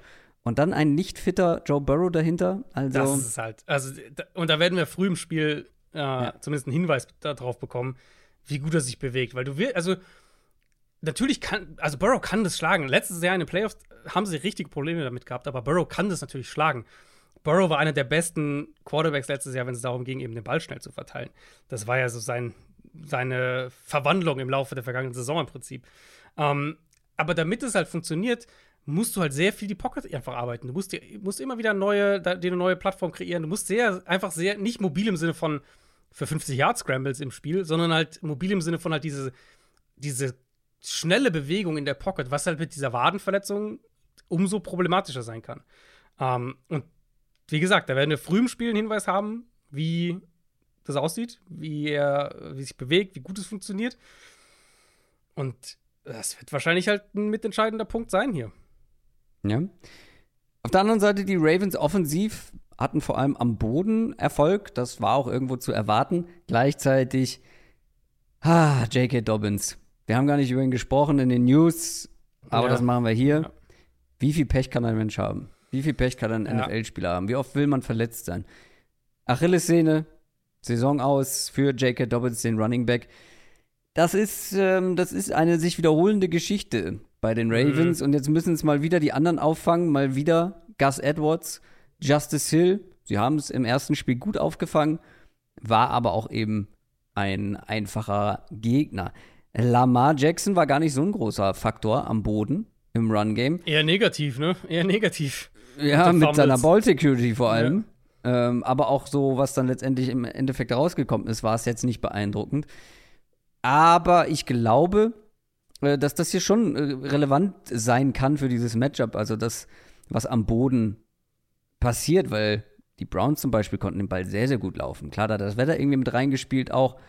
Aber die Browns konnten auch mit einem Deshaun Watson den Ball einigermaßen laufen. Mhm. Und wenn die Bengals das jetzt wieder nicht gut gestoppt bekommen, das Run-Game über wen auch immer, dann spielst du damit natürlich den Ravens komplett in die Karten. Ja, und du hast jetzt natürlich nur eine Verletzung angesprochen, aber es sind ja dann leider mal wie, wie immer mehr Leute bei den Ravens. Nicht nur Dobbins und Marcus Williams defensiv, sondern Ronnie Stanley. Stimmt. Äh, Knie, ja. der ist offiziell Week to Week, also da können wir mhm. eigentlich davon ausgehen, dass der nicht spielt. Und Tyler Linderbaum, Knöchel, auch Week to Week. Also mit den beiden würde ich mal nicht rechnen diese Woche. Ja, so ein bisschen same old, same old bei den Ravens. Vor allem halt Offensive Line wieder. Und aus Bengals Sicht würde ich halt sagen, ich meine, viel hat nicht funktioniert letzte Woche gegen Cleveland, aber der Pass Rush, da hatten sie schon eigentlich ein paar gute Momente. Und die Ravens hatten in Pass Protection einige Probleme schon gegen Houston. Das heißt, ich sehe da schon ein Szenario wie die Bengals, mhm. die auch mit der, mit der Defensive Line, mit dem Pass Rush ähm, punkten. Die gute Nachricht für Baltimore ist, Mark Andrews sollte zurückkommen. Ja. Der äh, hat jetzt am Mittwoch trainiert, war erstes Spiel noch angeschlagen. Das heißt, da sieht eigentlich sehr gut aus, dass er spielen kann. Und die andere gute Nachricht war Zay Flowers, der ja. nicht nur gleich mit Abstand der klare Mittelpunkt dieser Passing Offense war, mit zehn Targets, kein anderer Ravens-Spieler hatte mehr als drei, sondern es war halt klar erkennbar, dass sie ihn zum Mittelpunkt auch machen wollen. Also, war natürlich, also, der, wie sie ihn eingesetzt haben, war ja teilweise schon so ein bisschen Gadget-like. Der hatte eine durchschnittliche Targettiefe von unter drei Yards, weil er halt Six Screens und solche Geschichten gekriegt hat. Aber die Dynamik ja, eben mit dem Ball dafür. in der Hand. Genau. Ja. Die Moves, die er teilweise macht das ist schon großartig. Das Ding ist halt, ja. wenn, wenn, wenn so ein Receiver denn, jetzt sagen wir mal, dein Nummer 1 Receiver ist, weil er Nummer 1, Woche 1 war der Nummer 1 Receiver, brauchst du in meinen Augen halt einen Komplementärspieler, der mehr Downfield, mehr, nicht nur im Sinne von Downfield, so 20, 30 Yards Downfield, sondern auch 10, 12, 15 Yards Downfield macht. Und da kommt halt Mark Andrews rein. Das ist ja seine Rolle. Mhm. Ähm, deswegen, ich glaube, ich bin sehr gespannt, Andrews und Flowers zusammen auf dem Platz zu sehen, weil ich glaube, die beiden werden gut zusammen jeweils verschiedene Rollen ausfüllen und sich ergänzen. Ähm, ich habe halt ehrlich ein bisschen Bauchschmerzen mit dieser Offensive Line. Und dann zu sehen, dass Lamar irgendwie in Woche 1, ich weiß nicht, also irgendwie jetzt so ein bisschen gefühlt, dass er so, so gewirkt, als wäre so ein bisschen laissez-faire-mäßig, weißt Also mhm. irgendwie schwer zu sagen, also ein bisschen nachlässig einfach gespielt. Vielleicht das kannst du dir hier natürlich nicht leisten. Ja, vielleicht war es auch ein bisschen. Vielleicht wollte er auch einfach zu viel, weil diese Ball Security ist natürlich dann gerade bei so wendigen Quarterbacks mhm. eine Geschichte. Du bist halt nicht ansatzweise so agil, so wendig, wenn du den Ball richtig wegsteckst. Du bist einfach ja. in deiner Bewegung nicht ganz so frei. Und ich glaube, er wollte dann zu viel, wollte halt noch hier, noch einen Cut da, noch ein bisschen mehr rausholen. Dann machst du eben den Ball, packst den Ball nicht so richtig schön weg äh, unter den Arm und die Ball Security leidet halt und sowas wird in der NFL halt auch gegen die Texans konsequent ausgenutzt. Ich glaube, dass ja. es eher in die Richtung geht, dass er ein bisschen übermotiviert da dann was zeigen wollte, vielleicht direkt in Woche 1. Ähm, bin halt auch noch gespannt, ob äh, OBJ noch ein bisschen mehr involviert wird, weil wär, wäre ja auch mhm. so einer so für die mittellangen ähm, Ja, der, der, Unterschied zwischen den beiden war ja super witzig. Flowers, durchschnittliche Tagetiefe 2,6 Yards. OBJ, durchschnittliche Tagetiefe 14 Yards. Ja. Also, die Rollen das müsste sich noch so ein bisschen an, angleichen, vielleicht. ja. ähm, der eine ein bisschen tiefer, der andere ein bisschen kürzer vielleicht. Ich werde halt, also das ist ein Spiel, wo ich ganz genau hinschauen werde, weil ja. die Bengals sind schon unter Zugzwang. Also, das ist Klar. zu Hause, das ist ein Division-Rival in einer Division, die höchstwahrscheinlich sehr, sehr eng werden wird, wo es wirklich um jeden mhm. Sieg geht. Und wenn sie verlieren sollten äh, und wir nicht dann irgendwie ganz kritisch werden sollen, dann müssen sie halt offensiv zumindest eine bessere Leistung abliefern. Also, wenn sie, ja. wenn es offensiv gut aussieht und sie am Ende vielleicht einen kleinen Shootout verlieren, okay. Aber wenn diese offensive Leistungssteigerung ausbleibt, dann glaube ich, sollte man äh, sollte man seine Erwartungen bei den Bengals vielleicht ein bisschen zurückschrauben. Aber so weit sind wir noch nicht. Aktuell sind sie noch Favorit mit dreieinhalb Punkten. Mhm. Ah, ich weiß nicht, ob ich da mitgehe, aber hm. mehr will ich auch nicht dazu sagen. okay, okay. Ähm, ja, also die Dynamik ist gut, dass du es nochmal ansprichst, weil die Dynamik darf man nicht unterschätzen mit der Division. Ähm, wenn sie es verlieren, dann sind ja nicht nur sie 0 und 2, sondern die Ravens 2 und 0. Genau. Und parallel kann es halt natürlich auch sein, dass äh, die Browns gewinnen und dann sind die Browns auch 2 0 und dann hast du zwei 2 0 Teams in deiner Division und du selbst bist 0 und 2. Die Bengals sind letztes Jahr auch 0 und 2 gestartet. Das äh, nur noch mal als Reminder. Die haben auch die ersten beiden Spiele verloren, haben sogar drei der ersten fünf verloren. Also, ne, das war jetzt nicht so, dass, da, dass sie da total on fire ge gestartet sind. Allerdings ist halt jetzt auch die Division stärker. Und die Frage ist eben, wie viele solche Ausrutscher kannst du dir dann leisten? Selbst wenn wir jetzt sagen, sie gewinnen, sie spielen toll und verlieren aber halt 35, 38. Der Spielraum für Niederlagen ist halt einfach kleiner ja. geworden in der Division. Ja, und generell in der Conference kannst du dir nicht viele Fehltritte ja. erlauben. Ja. Die Detroit Lions haben keinen Fehltritt hingelegt an Spieltag 1 gegen die Chiefs und spielen jetzt gegen die Seattle Seahawks da kann man von Fehltritt sprechen, weil die haben überraschend und vor allem auch überraschend hoch gegen die Rams verloren. Ich war bekanntlich wieder mal etwas skeptisch bei den Seahawks. Ich habe immer noch, die hatten immer noch reichlich Siege bei mir äh, am Ende in meiner Prognose, aber haben es nicht in die Playoffs geschafft. Und vor allem, wenn ich sage, ich war nicht, ich war jetzt vielleicht ein bisschen skeptisch, ich war nicht so skeptisch. Mhm. Ich habe nicht erwartet, dass sie gegen die Rams, also sang- und klanglos verlieren. Und ja. wir haben ja schon am Montag ein bisschen drüber gesprochen. Ich hatte Gino als einen der Verlierer aus Woche 1. Aber wir müssen natürlich auch über die Defense sprechen. Also man hätte auch die kompletten Seahawks mhm. nehmen können als Verlierer der Woche. Die Defense hat gegen eine Rams Offense gespielt, die ohne Cooper Cup ähm, war, die also die, die Seahawks Defense hat zugelassen, dass ein, ein Puka Nakua und ein Tutu Edwill über 100 Receiving Yards mhm. kriegen konnten dann konnten sie gegen eine mittelmäßige Line kaum Druck kreieren. Dann hatten sie keine gute Run-Defense. Also, das hat hinten und vorne nicht gepasst. Und jetzt kommt die Lions Offense, mhm. die jetzt nicht überzeugt hat äh, in Woche 1, aber die ich für deutlich stärker halte als die der Rams aktuell. Vor allem ist sie besser besetzt und ja. ähm, die haben ihren Quarterback auch ganz gut protected und die haben einen Amon Ross St. Brown die sind in Bestbesetzung. Die Seahawks Defense muss ganz anders aussehen, ganz anderes Gesicht zeigen. Mhm. Äh, vielleicht machen sie es ja wirklich, weil ein Devon Witherspoon könnte sein Debüt geben, aber ob das reicht? Ja, also du hast eigentlich schon viele Punkte gesagt. Lions Offense war jetzt, wir haben ja, wir haben ja ein, ein eigenes Recap gemacht zum Opener, da haben wir ja ausführlich drüber gesprochen. Da, da habe ich auch gesagt, ich fand die Lions Offense jetzt eher enttäuschend, ehrlich gesagt, gegen Kansas City unterm Strich. Gerade so vor dem ja, Hintergrund. Da, ja, da gehe ich nicht Chiefs. ganz mit. Also enttäuschend würde ich es halt nicht nennen. Also ich habe mehr erwartet, wenn du mir vorher gesagt hättest, die, die spielen gegen Kansas City ohne Chris Jones und machen 14 Punkte, hätte ich gesagt, was ist schiefgelaufen.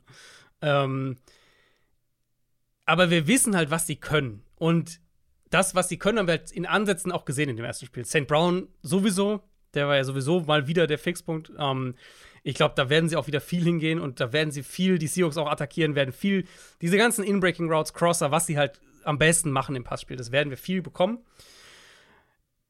Worauf ich eben wirklich achte, ist, inwieweit bekommt Jamir Gibbs eine größere Rolle. Weil was ihnen halt einfach gefehlt hat, war die Explosivität in Woche 1. Das fand ich war schon relativ klar erkennbar. Ähm, und ich finde Also das Matchup er hatte ein paar explosive Runs. ja, genau, er hatte welche, aber er, er war halt nicht oft auf dem Platz. Ähm, und ich finde halt das Matchup hier super für so einen Spieler. Weil, wenn ich überlege, so einen Spieler in, in, in Passing-Situationen gegen Bobby Wagner, Jordan Brooks zu bringen, das ist eigentlich ein Mismatch zugunsten der Lions, das, das du dir nicht entgehen lassen solltest. Ähm, und dann der andere Punkt für mich ist eben die Run-Defense. Du hast es ist ja schon gesagt, Run-Defense war jetzt gegen die Rams nicht sonderlich gut. Komplett andere Nummer hier gegen Detroit. Ich sehe da ehrlicherweise auch wieder Probleme, da auf, auf die Seahawks zukommen. Und dann kam ich halt so ein bisschen an den Punkt, ich denke, dass die Lions mit dem Run-Game, mit Play-Action, St. Brown und dann den beiden Rookies, Laporta und, und Gibbs underneath, dass die damit so sicher sein werden in dem Spiel, dass Seattle die gar nicht aus ihrer offensiven Komfortzone rauskriegt. Wenn sie das schaffen, dann können wir sagen, okay, Seattle hat, hat Qualitäten, gerade auch eben eigentlich auch in der Secondary, um Detroit vielleicht zu limitieren. Aber je mehr ich auf dieses Matchup schaue, desto weniger denke ich, dass die Seahawks es schaffen, ähm, Detroit aus dem, von dem wegzukriegen, was Detroit in erster Linie machen möchte. Und äh, pff, dann wird es wahrscheinlich ein langer Tag für die Seahawks Defense. Ja, das befürchte ich nämlich auch. Ähm, haben wir da noch andere, haben wir da noch Detail? Also, was ich, worauf ich vielleicht noch ein bisschen achte, ist Blitzing. Äh, Chiefs haben ja viel geblitzt. Ähm, und das hat gut, eigentlich auch insgesamt ganz gut. Also, es war ein Teil davon, glaube ich, warum sie in dem Spiel so defensiv auch so stark waren. Seahawks eigentlich keine Heavy Blitzing Defense. Ähm, und du hast ja auch gesagt, Coverage war jetzt auch nicht gerade gut gegen die Rams. Aber vielleicht ja eine Idee zu sagen, das ist so ein Spiel, in dem wir das Ganze so ein bisschen mehr nach vorne pushen, weil wir jetzt keine große Angst davor haben, dass die Lions uns vertikal schlagen und wir eventuell ein bisschen aggressiver die Box spielen, vielleicht ein bisschen mehr da nach vorne schieben und vielleicht auch ein bisschen mehr blitzen. Die Lions Defense hat äh, gerade Patrick Mahomes, beziehungsweise seine Receiver, muss man fairerweise sagen, in Schach gehalten. Ähm, ich glaube, dass das Duell an der Line auch wieder hier entscheidend sein kann. Ähm, vor allem die Front der Lions war ja sehr stark, insbesondere Aiden Hutchinson, der war gefühlt überall. Mhm. Und die Seahawks hatten insofern das Problem, dass die beiden Offensive Tackles ja verletzt raus sind. Ähm, beide hatten bis dahin wenig zugelassen. Abraham Lucas, wohl nichts Schlimmeres, klingt danach, dass er spielen kann. Bei Charles Cross äh, klingt es ein bisschen anders, der hat einen Turf Toe, der könnte fehlen. Und dann ist halt die Frage, wer stattdessen kommt. Ich habe, also die Zahlen sind schon sehr Ja, eindeutig. ja. Jake Curran kam rein für Abram Lucas und der hatte in elf Pass-Block-Snaps vier Pressures, die auf seine Kappe gingen. Das ist fast jeder Dritte. Das ist sehr, sehr, sehr schlecht. Das ist dann halt auch so ein Matchup, wie es andere Teams in Woche 1, du hast ja gerade angesprochen, erlebt haben. Es gibt dann noch einen Stone Forsyth, ähm, der hat das deutlich besser gemacht, als er reinkam. Trotzdem natürlich nicht optimal, wenn dann Aiden Hutchinson unter anderem auf der anderen Seite steht. Ja, nicht ideal. Also, die Seahawks haben ja ähm, Jason Peters verpflichtet diese Woche. Ich weiß nicht, ob du den, der ist 41. Ich weiß nicht, ob du den jetzt so mir nichts, dir nichts da reinwerfen kannst, aber der ist jetzt zumindest in der Verlosung mit dabei. Ähm, ja, das war ja auch ein, eine Sache, die ich nach dem Opener gesagt hatte. So meine positivste, mein positivster Lions-Takeaway war die Defensive Line. Angefangen mit Hutchinson. Mit jetzt den Verletzungen in, in der Offensive Line für die Seahawks, ähm, die natürlich auch schon ein Faktor gegen die Rams waren, muss man ja auch sagen. Da haben die schon ja auch beide eben gefehlt. Äh, ich. Also, klar, jetzt die Rams haben Aaron Donald. Aaron Donald natürlich ein großer Faktor. Aber Gino stand gegen die Rams bei fast 45% seiner Dropbacks unter Druck. Ich kann mir jetzt nicht vorstellen, dass es gegen Detroit, sagen wir mal, weniger als 35 sind. Und tendenziell eher mehr als das. Und wenn Detroit da anknüpfen kann, Hm. dann, und wir haben gegen Kansas City gesehen, dass die Lions auch in Coverage vielleicht ein bisschen vielseitiger unterwegs sind als letztes Jahr. Ein bisschen mehr variieren, auch generell ein bisschen mehr in Zone sind und so weiter. kann das halt auch, also das kann auch problematisch werden für, für Seattle. Das, für mich ist es ein guter Test eigentlich für beide Teams. Mhm. Wir haben von beiden mhm. jetzt so einen Eindruck in Woche 1, der ein bisschen überraschend war. Und jetzt eben sprich, wie gut ist der Lions Pass Rush, die Lions Front wirklich? Und aus Seahawks Sicht, war das vielleicht ein bisschen ein Trap-Game? Haben sie die Rams vielleicht so ein bisschen unterschätzt? Oder reden wir über eine Offense, in der das also, ganze Jahr über die Line ein Problem ist und der Ball nicht vernünftig gelaufen werden kann? Und mm. wenn Teams dann die Big Plays ein bisschen limitieren, dann kommt nicht viel von der Offense. Und da muss man halt ehrlicherweise sagen, letztes Jahr, das war ja auch schon ein Thema. Wir haben auch, ich glaube, wir haben in der Division Preview auch drüber gesprochen, dass in der zweiten Saisonhälfte, als die mm. Offensive Line für Seattle wackeliger wurde, die Production runterging, Gino mehr durchwachsene Spiele hatte. Wenn sich das jetzt fortsetzt, dann reden wir halt über eine Offense, die, glaube ich, unterm Strich doch deutlich enttäuschen kann, gemessen an dem, was man vielleicht vor der Saison erwartet hat. Nicht viel, meinst du?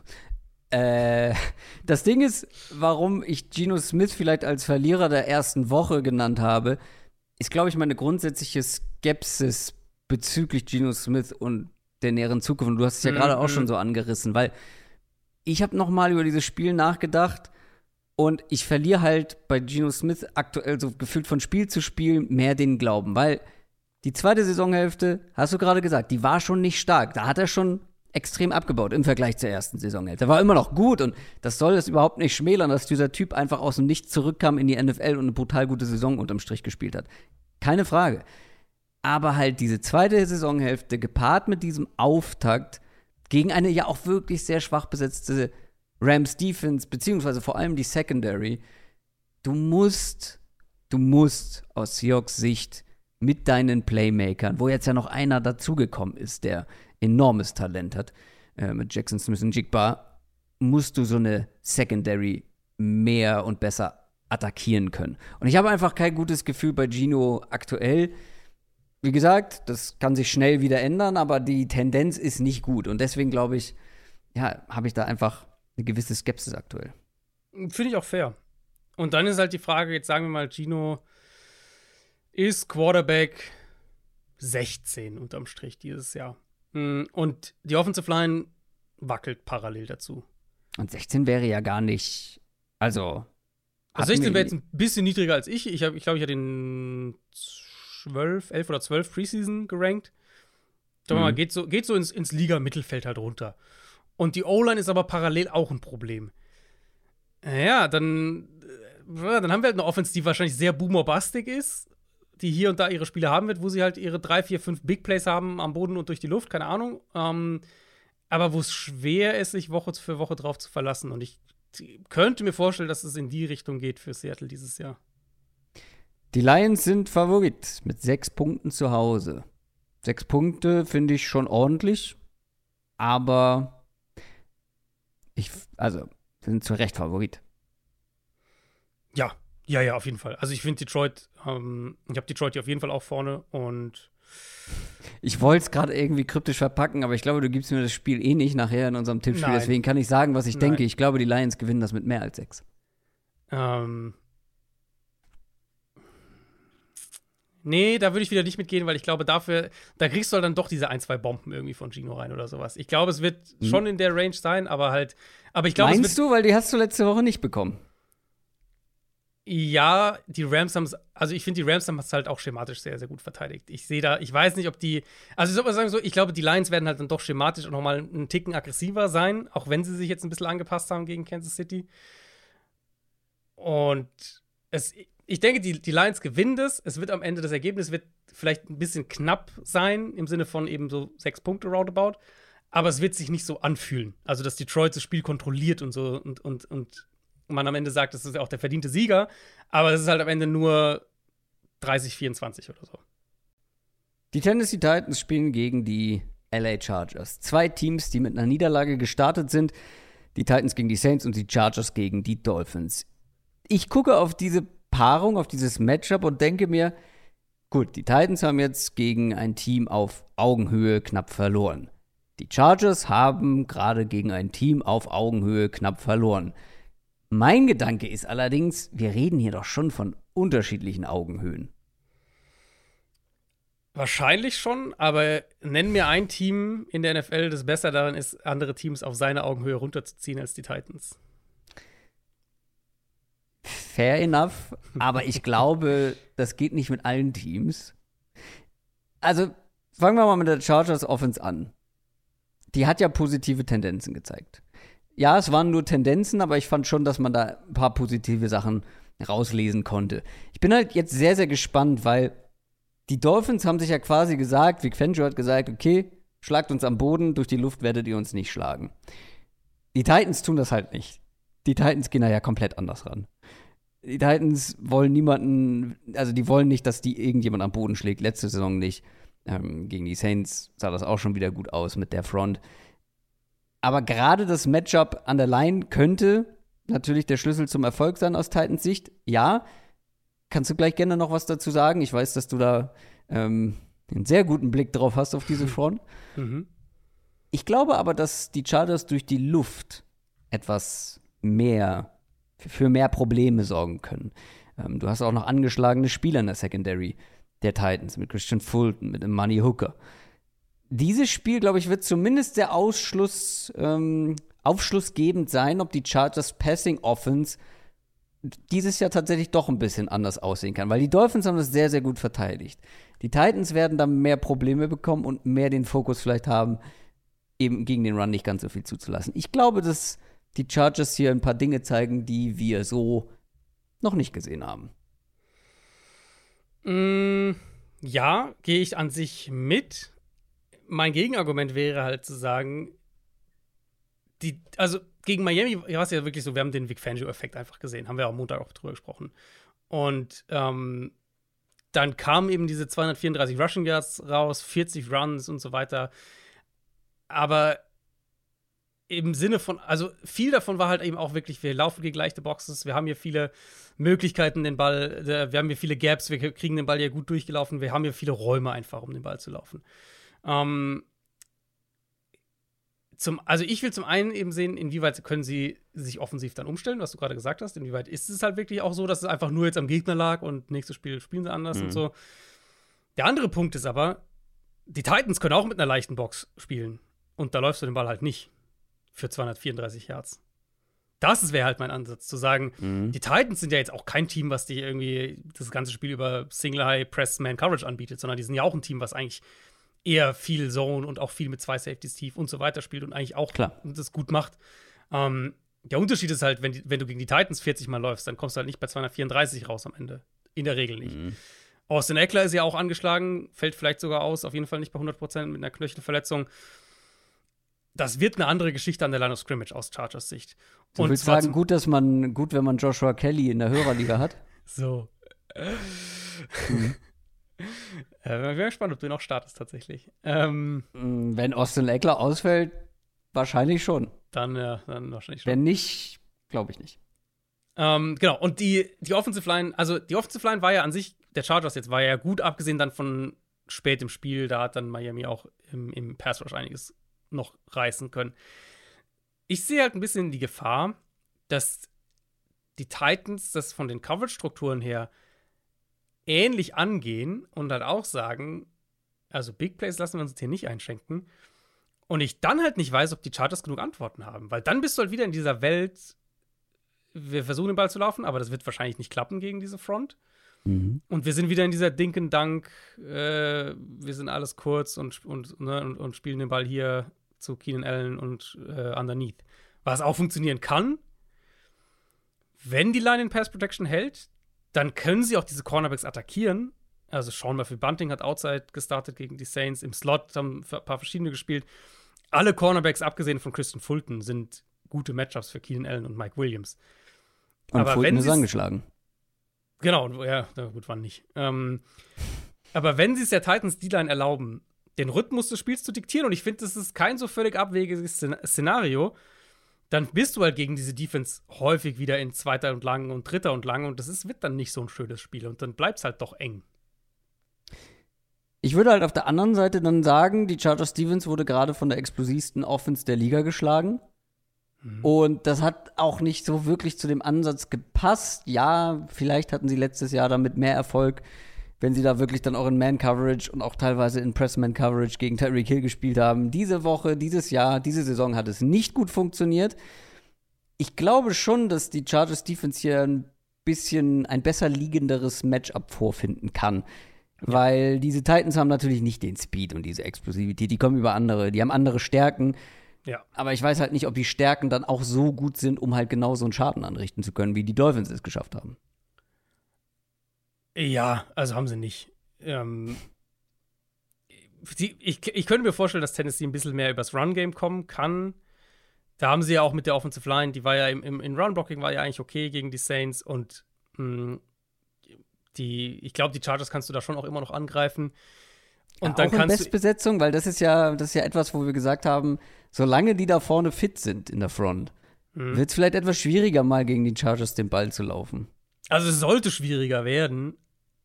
Aber fandest du jetzt, also wenn du jetzt auf die Run-Defense guckst, gut, die war jetzt kein. Ich wollte gerade sagen, wir Teil des können es überhaupt nicht beurteilen. Die sind, glaube ich, 13 Mal gelaufen, die Dolphins. Ja, genau, also kann man nicht viel daraus, kann man nicht viel mitnehmen. Ähm, ich glaube, dass die Titans den Ball am Boden schon bewegen können. Mhm. Das Aber Ding ist halt das, spielt halt, das spielt halt keine Rolle, wenn du sowas kriegst wie, wie in Woche 1 von Tannehill. Also, das war ja. äh, Das war ja Katastrophe. Ich, hab, ich weiß gar nicht, wo ich mit der Titans Offense so richtig, als ich das Saints-Spiel, äh, mich mit dem Saints-Spiel da auseinandergesetzt habe, möchte ich es eigentlich eher nennen, ähm, weiß ich auch gar nicht, wo ich da anfangen soll, weil was ist der offensive Plan? Henry ist den Ball eigentlich ganz gut gelaufen. Das Run-Blocking, wie gesagt, war besser als gedacht. Und dann in einem engen Spiel, das sie am Ende mit ein Punkt, was er, glaube ich, verlieren, Mhm. laufen sie Henry nur 15 Mal und Tannehill kriegt 40 Dropbacks, spielt aber furchtbar. Also, das habe ich auch nicht so ganz verstanden. Turnover, offen Receiver verfehlt, generell einfach, also ganz, ganz mieses Spiel von Tannehill. Mhm. Ähm, auf der anderen Seite halt auch, wenn man aufs Spiel jetzt guckt, wenig Separation bei den Receivern. Weiß natürlich jetzt auch nicht, ob da ein paar Kommunikationsgeschichten noch dabei waren. Erstes Spiel unter dem neuen Offensive Coordinator. Aber mir ist jetzt nach diesem ersten Spiel unter Tim Kelly auch nicht ganz klar, was die Offense wirklich sein will. Und ich sag halt auf der einen Seite, wenn Tannehill einen normalen Tag hat, dann gewinnen die Titans das gegen New Orleans. Das wäre dann so, da würdest du rausgehen und sagen, ja, so ein typischer Titans-Sieg irgendwie. Ähm, gleichzeitig sage ich halt auch, an sich wäre das so ein Titans-Spiel gewesen in den letzten Jahren, wo Henry den Ball 24 Mal läuft und die gewinnen das halt 2017 so. Ja. Deswegen, ich frage mich, also sie müssen es halt defensiv eng halten, damit sie offensiv übers Run-Game kommen können, weil das ist ihre beste Chance. Ich glaube, wenn sie anfangen mit, also klar, die Andre Hopkins kannst du irgendwie, der wird hier und da seine Plays machen. Aber nach dem, was ich dann Woche 1 gesehen habe, vor allem ja auch die Line dann in Pass Protection und da ist natürlich der Vorteil klar bei den Chargers. Darüber kannst du, glaube ich, nicht laufen. Weißt du, was ich am kuriosesten finde? Da bin ich ein bisschen drüber gestolpert. Ähm, da habe ich aus Fantasy ein bisschen Recherche betrieben, was Tajay Spears angeht, den, den Running Mhm. Back Partner von, von Derrick Henry. Ja. Der, glaube ich, ja sogar beim ersten Snap auf dem Feld stand. Der hat Aber nicht nur das. glaube ich, gespielt, oder? Bitte? Hat der nicht sogar mehr Snaps gespielt? Eben. Okay, Der war das hatte der m- Punkt? Okay, okay. Der hatte mehr Snaps als Derrick Ja. Henry und jetzt sagt man, ja gut, okay, vielleicht will man das ein bisschen mehr, mehr aufteilen. Ja, aber Tajay Spears war halt einfach nur da. Das war nicht so, dass der jetzt ganz oft den Ball bekommen hat. Der hat, der hat am Ende mehr Snaps als Derrick Henry gespielt, hat, glaube ich, also dreimal ist er gelaufen und äh, dann hat er noch einmal den Ball gefangen. Also vier Targets zwar, aber der hatte dreimal den Ball in der Hand. Nee, viermal Mhm. den Ball in der Hand. Mhm. Bei 34 Snaps. Da verstehe ich halt auch den, den Gedanken dahinter nicht unbedingt, weil dann stell doch lieber Derrick Henry häufiger aufs Feld und gib dem ein paar Mal öfter den Ball, anstatt Tajay Spears aufs Feld zu schicken und den dann was machen zu lassen, Pass-Blocking zu betreiben. Also, Routes zu laufen und kein Target zu kriegen. ja, so ungefähr. Äh, gut, er hätte Ja, wie gesagt, das, das passt ja sogar in das, was ich gesagt habe. ja, ja, klar, es Irgendwie. ist so ein bisschen schlau Fragezeichen einfach, was man da machen will. Aber also hier wäre, für mich, das wäre halt so das prototypische Titans-Spiel. Du machst defensiv ugly und sorgst irgendwie dafür, dass die, die Chargers halt sehr geduldig spielen müssen und, keine Ahnung, nicht mehr als 23 Punkte machen. Und dann guckst du halt, ob du offensiv mit dem Run-Game da mitgehen kannst. Das, also, das wäre so eine Titans-Blaupause hier eigentlich.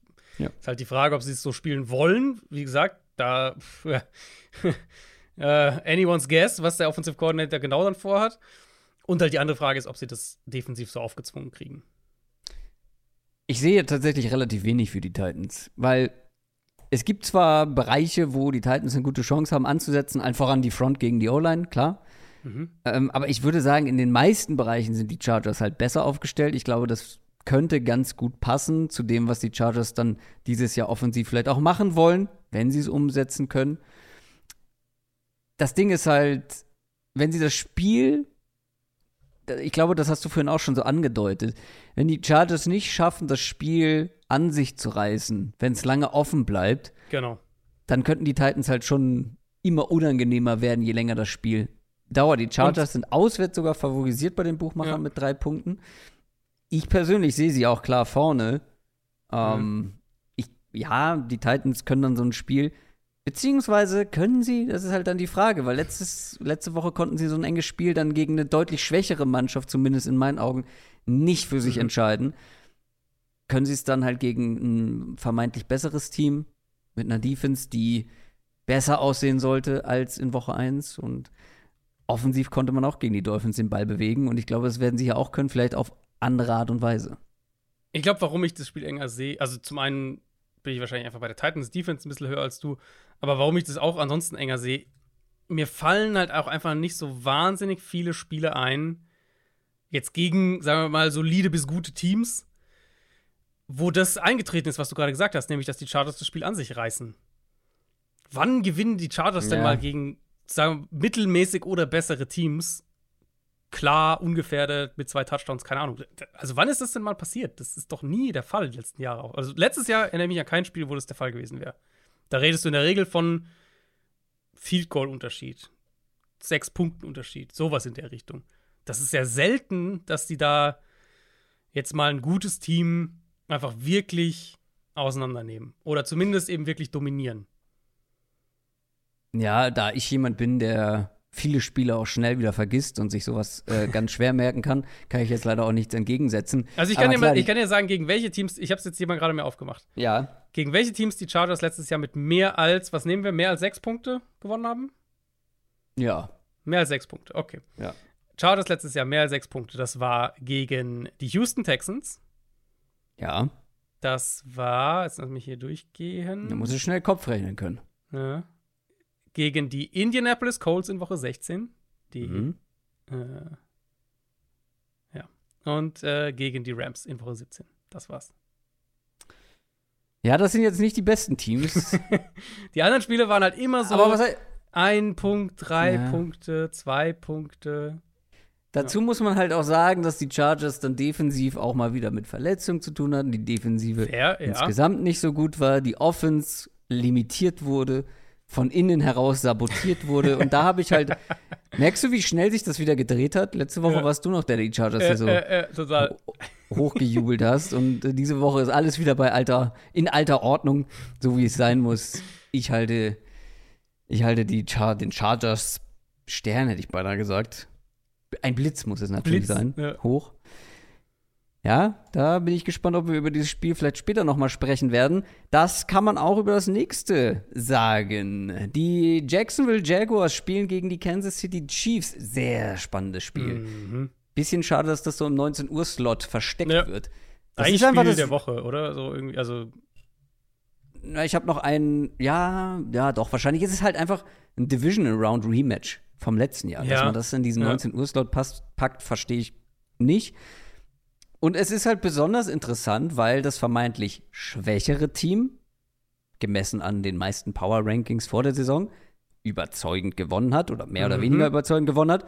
Und das vermeintlich bessere hat verloren, mhm. hat ein bisschen enttäuscht. Sprich, sie müssten eigentlich in allen Power Rankings so ein bisschen aneinander gerückt sein, näher zusammengerückt sein. Der große Unterschied für die Chiefs ist natürlich, Travis Kelsey wird höchstwahrscheinlich zurück sein ja. und Chris Jones wird sehr sicher zurück sein. Ja. Das sind halt die beiden Gamechanger, abgesehen von Patrick Mahomes. Kelsey wird dieser Offense enorm helfen, logisch. Gleichzeitig werden die Receiver nicht nochmal ein 8-Drop-Game haben, mhm. gehe ich mal von aus. Vor allem, wenn man die richtigen aufs Feld stellt, die nicht Kadarius Tony und nicht Sky Moore heißen.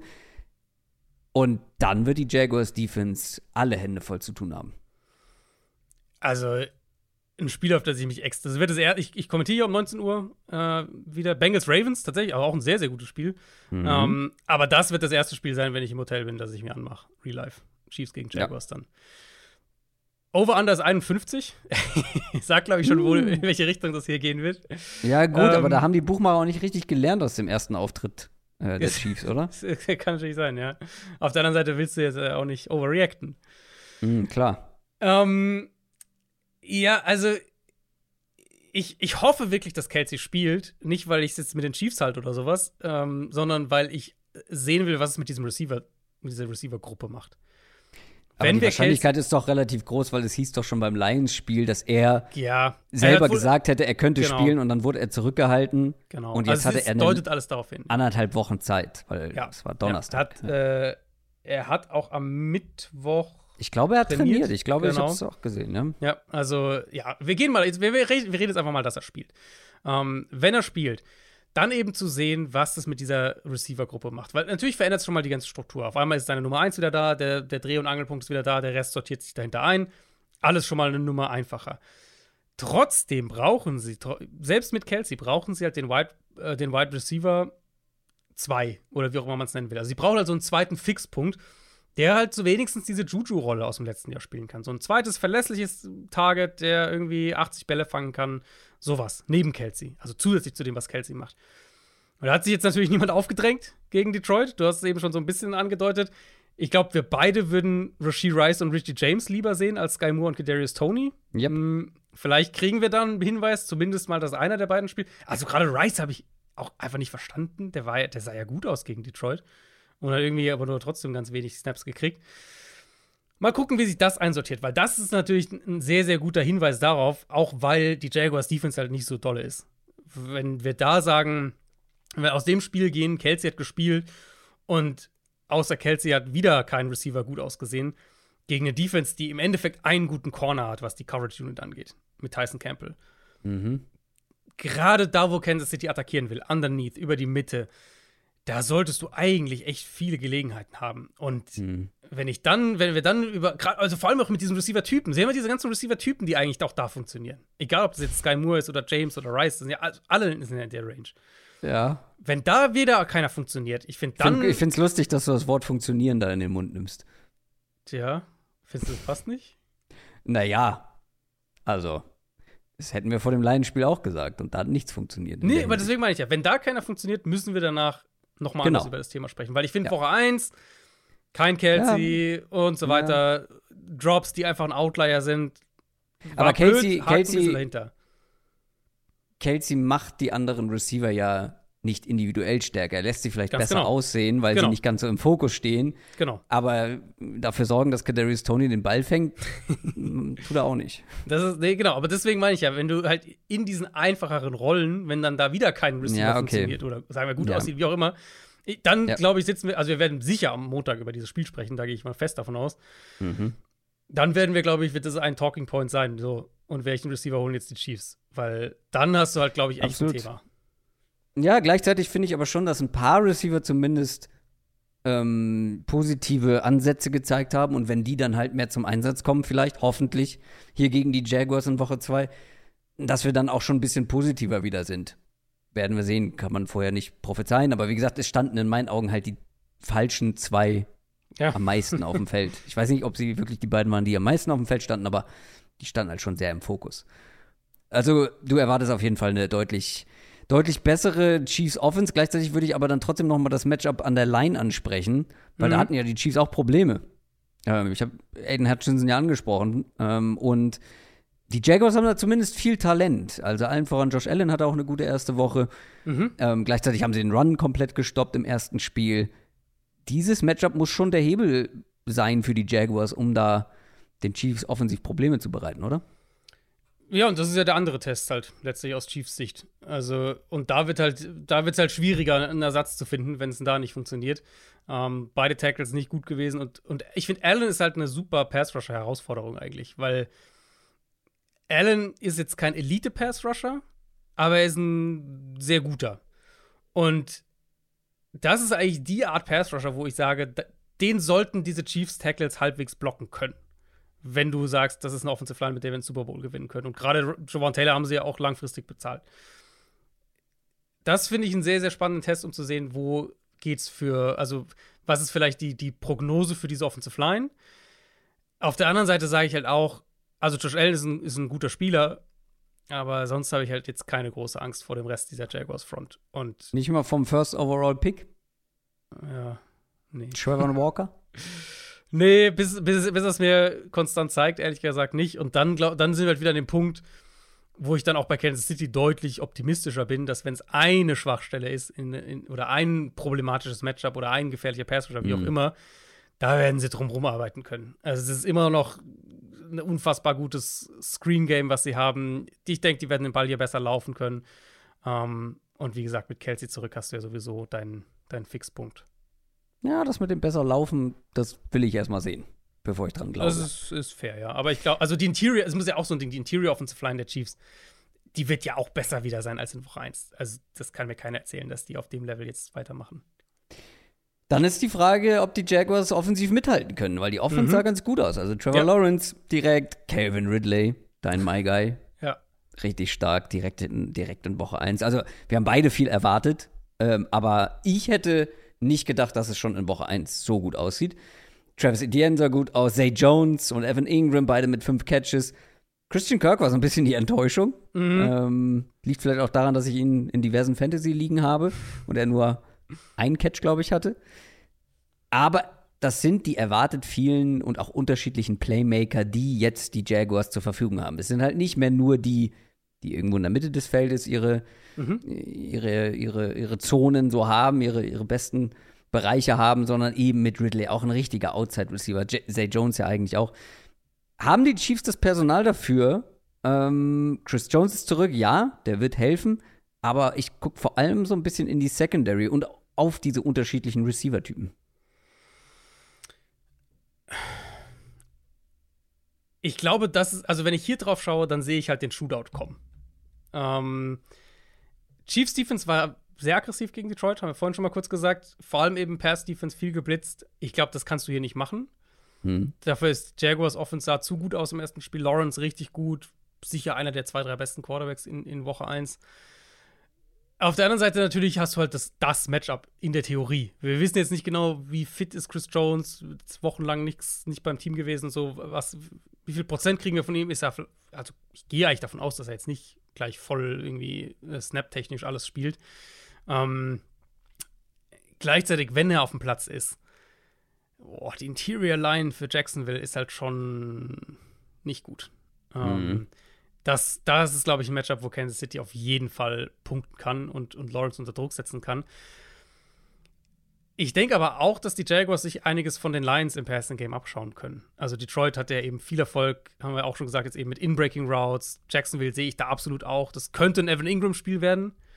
Ähm, also würde mich nicht wundern, wenn der dieses, diese Woche einen sehr, sehr produktiven Tag hat. Und dann haben sie halt Ridley, der, klar, der Hype war irgendwie da. Was heißt irgendwie? Der Hype war groß. Ich habe Mhm. nicht gedacht, dass er direkt so einen Impact hat im ersten Spiel.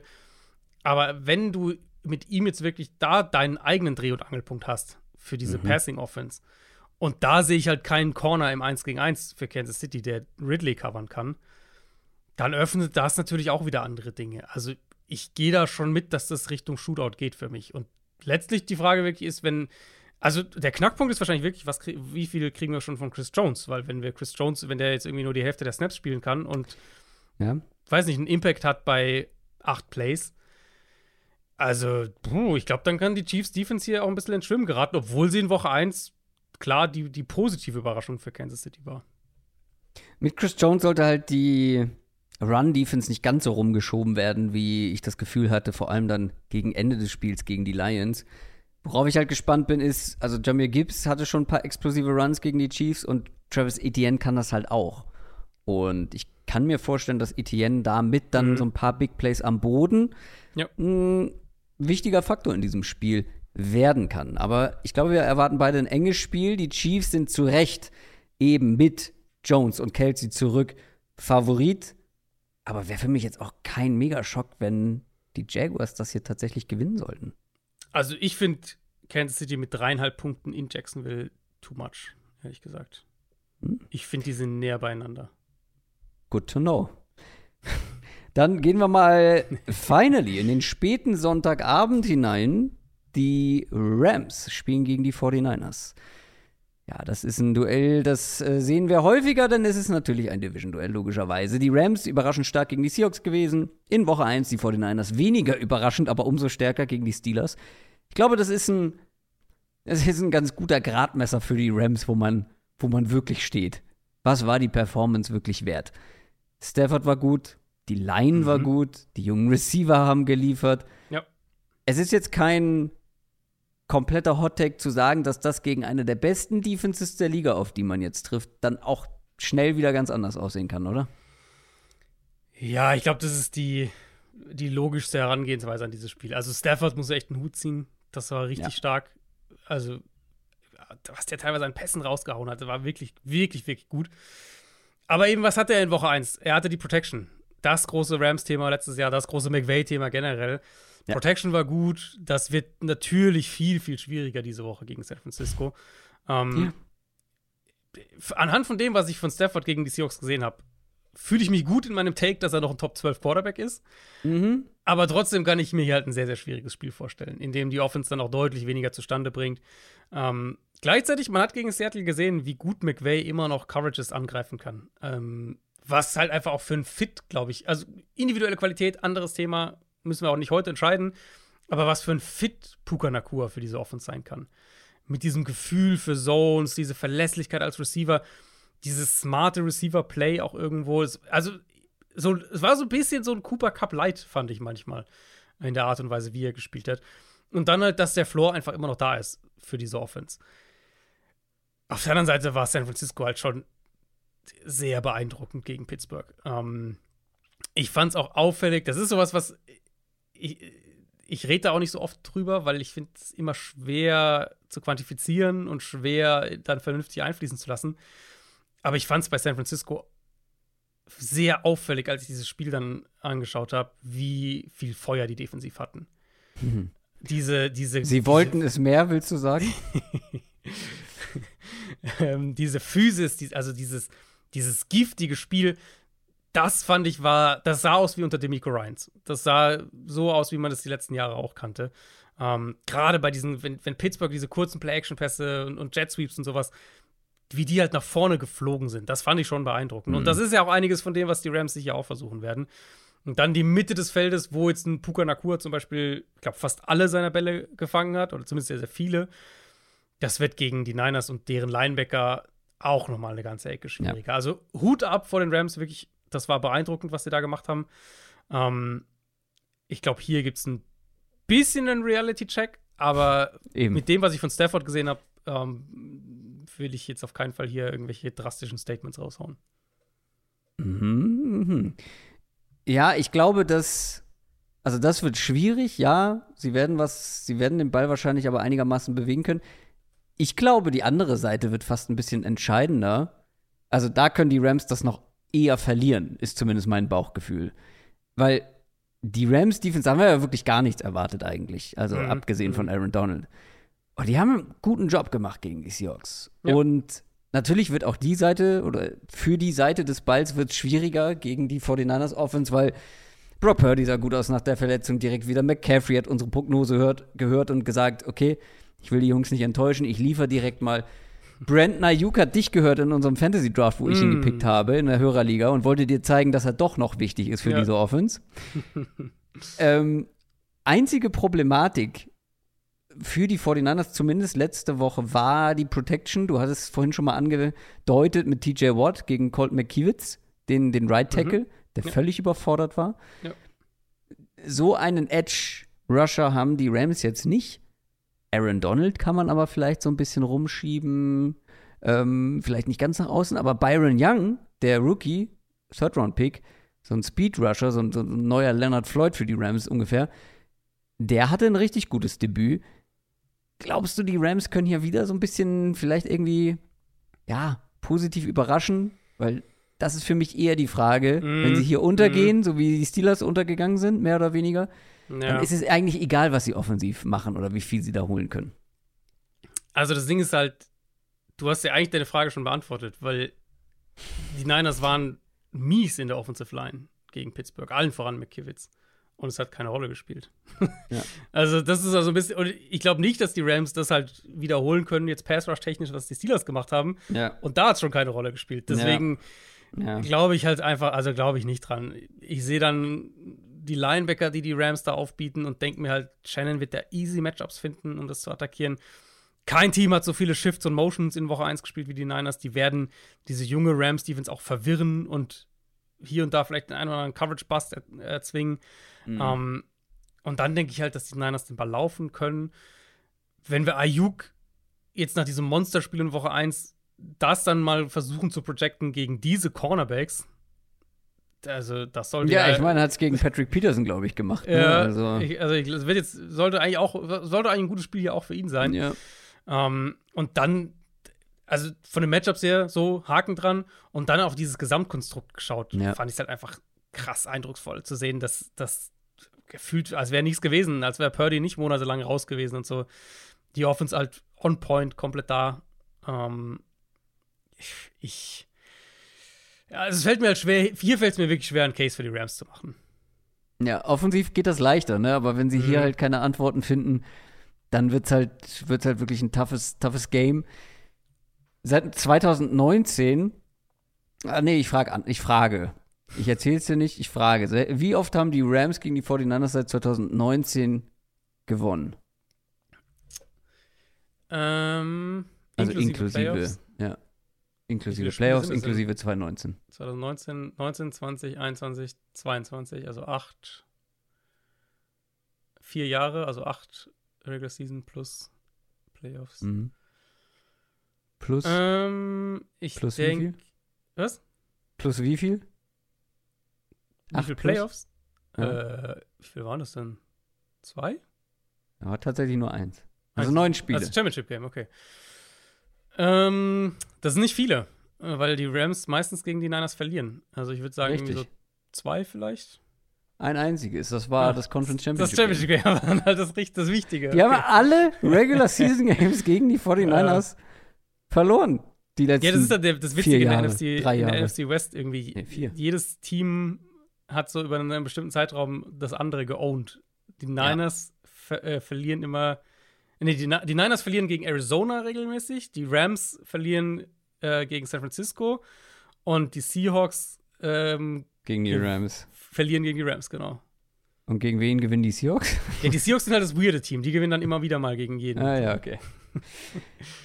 ja, es wird mich hier schocken, wenn die Rams gewinnen acht Punkte ja. auswärts favorisiert, ja. die 49ers. Dafür war San Francisco einfach. Ja, also bei allem Respekt vor dem, was die Rams halt gemacht haben in Woche 1, genau. was die Niners in Woche 1 gemacht haben, war doch ziemlich gut. Was die Dallas Cowboys in Woche 1 gemacht haben, war auch nicht so verkehrt. Die mhm. haben nämlich mal eben so 40 zu 0 gegen die Giants gewonnen. Und jetzt kommt das nächste New Yorker Team. Ähm, nach Dallas diesmal sogar. Da bin ich auch sehr gespannt drauf. Die haben nämlich, äh, wir haben ja ausführlich drüber gesprochen, alles andere als ein perfektes Spiel gehabt im Vergleich zu den Cowboys, aber sie haben auch gewonnen. Äh, letztendlich muss das ja als Topspiel gelten. Leider ohne Aaron Rodgers, das wäre richtig lecker geworden, ähm, sondern mit Zach Wilson auf Quarterback. Das Ding ist, also, ich bin kein großer Daniel Jones-Fan. Ist bekannt. Mhm. Aber halt im Vergleich zu Zach Wilson ist er ja der bessere Quarterback. Logisch. Den hat Dallas gerade aufgefressen. Brutal starke Defense. Alleine mhm. 39 individuelle Quarterback-Pressures auf diese Defense verteilt. 7 Sacks. Die haben den wirklich aufgefressen, den armen Mann. Und wenn ich jetzt mich schon daran erinnere, wie Zach Wilson gegen die Bills um sein Leben gerannt ist, weil schnell Druck kam und oder er den Ball zu lange gehalten hat, mir schwan wirklich Böses gegen mhm. diese Cowboys Defense. Ja, geht mir auch so. Einer meiner ersten Sätze, die ich hier geschrieben habe, äh, könnte hässlich werden für die Jets Offense. Ich hätte es sehr gerne mit Aaron Rodgers gesehen, mit Wilson gegen diese Defense. Die beste Chance für die Jets ist halt echt das Run-Game. Und das sah ja auch sehr gut aus gegen Buffalo. Brees Hall sah sehr, sehr gut aus. Und die Run-Defense der Cowboys, die ist verbessert, individuell auch im Vergleich zum letzten Jahr. Haben ja unter anderem Marcy Smith in der ersten Runde gedraftet. Aber das würde ich anstelle der Jets testen, bis es der Spielverlauf irgendwann halt nicht mehr zulässt.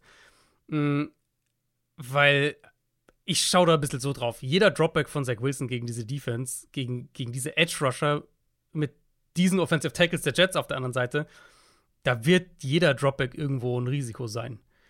Die Jets müssen ihn da extrem schützen, in meinen Augen, eben mit einem guten Run-Game, mit viel Play-Action, mit Screens, mit viel Design, mit Quick-Game, bis es halt irgendwann vom Spielverlauf her nicht mehr anders geht. Ähm, bis zu dem Punkt würde ich Wilson so wenig normale Dropbacks wie irgendwie möglich geben.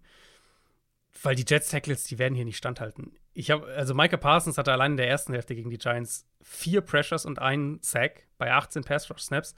Bei der Hälfte dieser 18 Pass Rush Snaps wurde er gedoppelt. und dann der andere Punkt ist halt, und der knüpft daran an, die vier Cowboys Sacks in der ersten Hälfte kamen alle bei Plays, bei denen Parsons gedoppelt wurde. Also selbst mhm. wenn du Parsons halt doppelst, ja, dann kommt halt der Rush woanders durch. Das kann nur die einzige Chance für die Jets hier ist halt Run Game und betreutes Quarterback Play im Endeffekt. Sonst funktioniert es nicht. Oder halt wie gegen die Bills. Turnover, Special ja. Teams, einzelne Big Plays. Vielleicht durch Brees Hall, habe ich mir hier notiert. Danach genau. kam die Meldung, Brees Hall ist angeschlagen. Ja. Muss man auch mal gucken, ja. ob er spielen kann. Also Hall, Brees Hall ist, wenn du wenn ich einen individuellen Spieler nennen müsste, Brees Hall ist die beste Chance für die Jets offensiv, weil das ist der eine Spieler, wo ja. ich zum, also wo ich konstante Production halbwegs sehen kann. Und der nicht abhängig ist von Zach Wilson, weil sonst könnte man auch Richtig. Garrett Wilson nennen. Und der halt derjenige ist, wo ich, wo ich sehen kann, dass er so ein, zwei Big Plays, die so irgendwie mal einmal das Feld flippen drin hat. Ansonsten ist halt.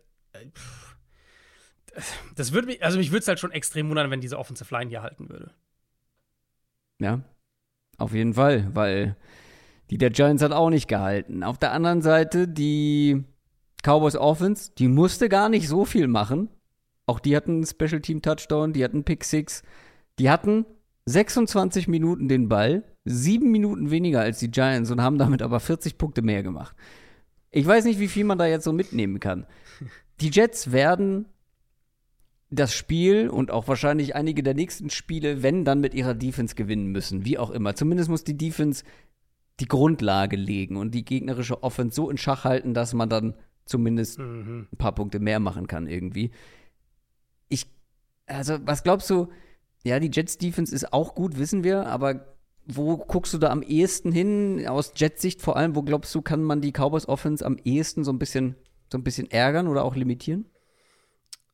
Ähm, ich finde, da gibt es ein paar Ansätze tatsächlich. Mhm. Also der erste Punkt wäre sicher an der Line of Scrimmage Tyler Smith hat letzte Woche gefehlt, angeschlagen, der hat Probleme am Oberschenkel. Sollte der nicht dabei sein, dann haben wir Quinn Williams gegen Chuma Edoga und, und Tyler Biadasch da innen. Das, die haben auch gegen die Giants ein bisschen was zugelassen. Und dann, ehrlicherweise, will ich halt auch mehr vom Passing-Game einfach sehen von den Cowboys. Mhm. Woche 1, Jake Ferguson hatte die meisten Targets und ja, fair, die musste halt in erster Linie verwalten, okay.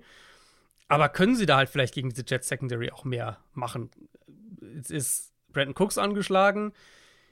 Ich würde ja ehrlicherweise in diesem Spiel Michael Gallup so ein bisschen opfern und den 30 Routes gegen Sauce Gardner laufen lassen, weil wir wissen, wo Sauce Gardner stehen wird.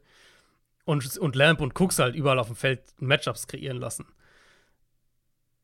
Das ist halt so ein bisschen die Frage, was für ein Gameplan kriegen wir von Mike McCarthy, von, von Brian Schottenheimer gegen eine Elite-Defense. So, das ist ja einfach eine andere Geschichte. Und in Woche 1, du hast ja ein bisschen was schon gesagt, also das war vielleicht die am wenigsten eindrucksvolle Vorstellung einer Offense, an die ich mich erinnern kann, zumindest für ein Team, das 40 Punkte macht. Ja, wahrscheinlich. Also, äh, wirklich, da Defense war Special Team, Pick Six, Field Block, äh, Field Goal Block, Return Touchdown. Die Cowboys Offense, die hatten drei Touchdown Drives in dem Spiel. Zwei davon waren nicht länger als 50 Yards, weil sie halt mhm. gute Field Position hatten. Da will ich halt einfach sehen, was, was machen sie in so einem Matchup? Was, was kann diese Offense so ein bisschen? Ähm, kann natürlich sein, dass wir das nicht so richtig zu sehen kriegen, weil die Cowboys Defense ist auch wieder dominiert. Aber jetzt rein auf dieses Matchup bezogen sehe ich schon Ansätze für die Jets, wo ich sage, also ich glaube nicht, dass sie jetzt hier sich irgendwie über den Haufen rennen lassen. Aber für was ist das am Ende gut, ist halt die genau. große Frage, weil genau. also eine Notiz, die ich mir gemacht habe bei den Cowboys ist, das sieht krass aus, 40 zu 0. Wir haben die Defense gesehen, die enorm stark aussah. Aber ich glaube, man darf bei den Cowboys jetzt nicht den Fehler machen und zu euphorisch werden, weil ich habe die jetzt schon wieder in diversen Power Rankings nach Woche 1 auf Platz 1 gesehen und das ist mir ein bisschen too much, weil dafür war dieses Spiel zu schnell und auch zu random dann zugunsten der Cowboys gekippt. Also weißt du, das war, das lief ja wirklich perfekt. Genau. Direkt ja. zu Beginn. Wirklich jede, jede, ja, fast zufällige Situation, jeder Turnover ist dann am Ende bei den Cowboys gelandet. Man hat aus den Turnovern, also alleine ein Field Kick, äh, ein Field Goal zu einem Touchdown zurückzutragen. Wie oft kommt das vor? Weißt du, solche kleinen Feinheiten waren Mhm. dann halt schnell zugunsten der Cowboys und dann ist dieses Spiel halt auch irgendwann, ja, ziemlich schnell durch gewesen. Und das soll nicht die Leistung vor allem der Defense schmälern, aber wir haben ja gerade in der Offense schon drüber gesprochen, wie viel hat man da letztendlich wirklich mitnehmen können. Das wird für diese Offense eine viel, viel größere Her Herausforderung. Wie gesagt, ist halt die Frage, für was ist das dann gut, wenn die Jets defensiv gut mithalten? Können sie selber punkten? Ja. Also, genau, und unter dem, wir wissen natürlich nicht, was passiert. Am Ende, jede Woche passieren verrückte Sachen in der NFL. Aber ich denke, wir beide gehen jetzt mal davon aus, dass Dallas dieses Spiel gewinnen wird, allein weil Zach Wilson halt gegen diese Cowboys Defense. Also, weil das Ding ist ja, du kannst ja sagen, die, die Cowboys Offense könnte sich etwas schwerer tun, die könnte sich vielleicht sogar schwer tun in Mhm. diesem Spiel, aber man muss davon aussehen, ausgehen, dass sich die Jets Offense noch schwerer Genau, tun wird, genau. als es die Cowboys tun können. genau, und ich, also, wenn dieses Spiel so läuft, wie wir denken, Cowboys gewinnen das irgendwie 23-10 oder was weiß ich was, dann werde ich halt echt im, im Review dann einen Fokus darauf haben, was macht die Cowboys Offense, solange das Spiel eng ist. Weil dafür ist es halt, finde ich, eine super, ein super Spiel, um das so ein bisschen einordnen zu können. Ähm, dass die Jets offensiv, also die Chance für die Jets ist halt wirklich ganz oldschool, den Ball gut laufen und dann gute Defense spielen. Und das wird wahrscheinlich in jedem Spiel der Fall sein, das sie jetzt haben mit Zach Wilson. Es sollte hier nicht reichen, weil du eben gegen eine Defense spielst, die auf dem gleichen Level ist wie deine eigene Elite-Defense. Ja. Die Cowboys sind auch haushoher Favorit, glaube ich. Habe ich mir nicht notiert in dem Neun Fall. Punkte, neun Punkte, ja. Ja. ja. Ob das ein ganzes Haus ist, ja, doch, wahrscheinlich schon. Also, es ist schon, ja. neun Punkte ist Bei schon. einem Over-Under von 39,5 Ja. neun Punkte ist schon, ist schon bitter. Das ist schon ordentlich. Dann machen wir weiter mit dem Sunday Night Game. Da sind wir mittlerweile angekommen. Wir ziehen das Tempo mal ein bisschen an. Die New England Patriots spielen gegen die Miami Dolphins. Spannendes Division-Duell. Wir haben es ganz am Anfang schon mal angesprochen. Mhm. Die Dolphins, guter Auftritt gegen die Chargers. Ähm, am Ende war es dann doch relativ eng, aber trotzdem gerade offensiv sehr gut aufgetreten. Die Patriots haben halt die Anfangsphase gegen die Eagles verschlafen, aber dann ein gutes Spiel gemacht. Das ist halt insofern ein Leckerbissen, weil hier trifft eins der besten offensiven Brains der Liga auf eins der besten defensiven. Das ist das Matchup to watch. Mike McDaniels Offense gegen Bill Belichicks Defense. Wir haben ja auch schon im Montag darüber gesprochen, wie schwer es ist, einfach diese Dolphins mit dieser Explosivität, mit diesem Speed, mit diesen Pre-Snap-Motions, mit diesen schnellen Spielern zu verteidigen. Und vor allem ist es dann noch umso schwieriger, wenn dann Tua Tango Valoa so gut spielt wie in Woche 1. Aber Bill Belichick wird sich was überlegen. Was glaubst du, was wird sein, sein Fokus sein? Was will er am ehesten den, den Dolphins nehmen? Ich wollte eigentlich mehr aus der vergangenen Saison noch mitnehmen, weil, also, weil wir dieses Matchup natürlich schon zweimal hatten und weil ich Mhm. im Kopf auch hatte, dass die Patriots das, den Dolphins das Leben offensiv relativ schwer gemacht haben. Das Problem ist, das erste Spiel war in Woche 1, also doch, sehr lange zurück, und das zweite in Ja. Woche 17 ohne Tour. Da war Ja. Bridgewater der Starter und dann hat er sich auch noch verletzt und dann kam Skylar Thompson irgendwann rein. Ähm, also nicht ganz leicht, da vernünftige Schlussfolgerungen mitzunehmen. Was ich interessant fand, war, dass die Patriots trotz der Quarterback-Situation echt wenig geblitzt haben. Thompson quasi gar nicht, bei zwei Dropbacks von 23 und Bridgewater auch nur fünfmal. Und man kann das noch auf das Run-Game erweitern. Das habe ich dann nämlich auch mal nachgeschaut. Jeff Wilson war der primäre Runner äh, für Miami in dem Spiel. Der hatte 15 Runs in dem Spiel und nur ein einziger davon kam gegen eine Stackbox. Nochmal, andere Quarterback-Situation und so, aber strukturell haben die Patriots nicht wirklich darauf reagiert. Also sie haben jetzt nicht die Box zugestellt, die haben jetzt nicht gesagt, boah, dich blitzen wir jetzt und blitzen und dann blitzen wir noch ein bisschen mehr, bis du uns zeigst, dass du es schlagen kannst. Haben sie alles nicht gemacht. Deswegen kann ich mir vorstellen, dass sich dann doch ein bisschen was daraus übertragen lässt auf dieses Matchup. Dass die Patriots eben darauf aus sein werden, Big Plays zu minimieren und damit planen, dass ihre Defensive Line ähm, die Line of Scrimmage gewinnt, was, glaube ich, eine sehr realistische Prognose ist und so eben Miami idealerweise zu planen C, Plan D zu zwingen. Mhm. Und wenn wir auf die Matchups in Coverage schauen, Patriots haben da auch Möglichkeiten. Marcus Jones hat in Woche 17 in dem Spiel hat der gefehlt. Der hat Speed, der hat Quickness auch, um im Slot vielleicht was zu machen. Jonathan Jones natürlich da. Christian Gonzalez natürlich sowieso neu mit dabei. Ähm, ich glaube, da haben sie ein paar interessante Matchup-Optionen. Und wenn dieses Woche 17 Spiel irgendein Faktor, irgendein Indikator ist, dann werden die Patriots ihre Cornerbacks nicht viel 1 gegen 1 alleine haben in dem Spiel. Und wenn wir dann gucken, Dolphins Chargers, was, was gibt uns das mit? Dann gibt es uns ja auch genau das mit. Man Coverage funktioniert nicht. da kreieren die Dolphins mit ihren Motions, mit ihren Formationen zu viele Räume. Und wenn dann Tyreek Hill mit Tempo in diese Räume sprintet, dann ist es einfach vorbei. Ja. Ich denke, die Patriots werden mit leichten, mit, ne, mit einer relativ leichten Line of Scrimmage spielen, was jetzt die Besetzung angeht, also die Anzahl an Spielern. Sie sollten an der Line of Scrimmage gut dagegenhalten können. Wir haben gerade gesehen, dass sie gegen die Eagles, die Offensive Line, ähm, das, dass sie das gematcht haben. Anders gespielt, mehr Blitzing und so, aber das, das war halt ein Matchup, was sie gut mitgehen konnten. Und dann eben viel Zone Coverage, extrem viel nach dem Snap rotieren, plötzlich Coverage-Spieler in Räume mhm. auftauchen, wo man sie nicht erwartet. Alles, was irgendwie geht, dass Tour den Ball ein bisschen länger hält. Weil dann, glaube ich, können sie halt ihren Matchup-Trumpf ausspielen und das ist die Defensive Line. Teron Armstead vielleicht zurück, ist so ein bisschen, hat wieder jetzt ein bisschen was gemacht im Training.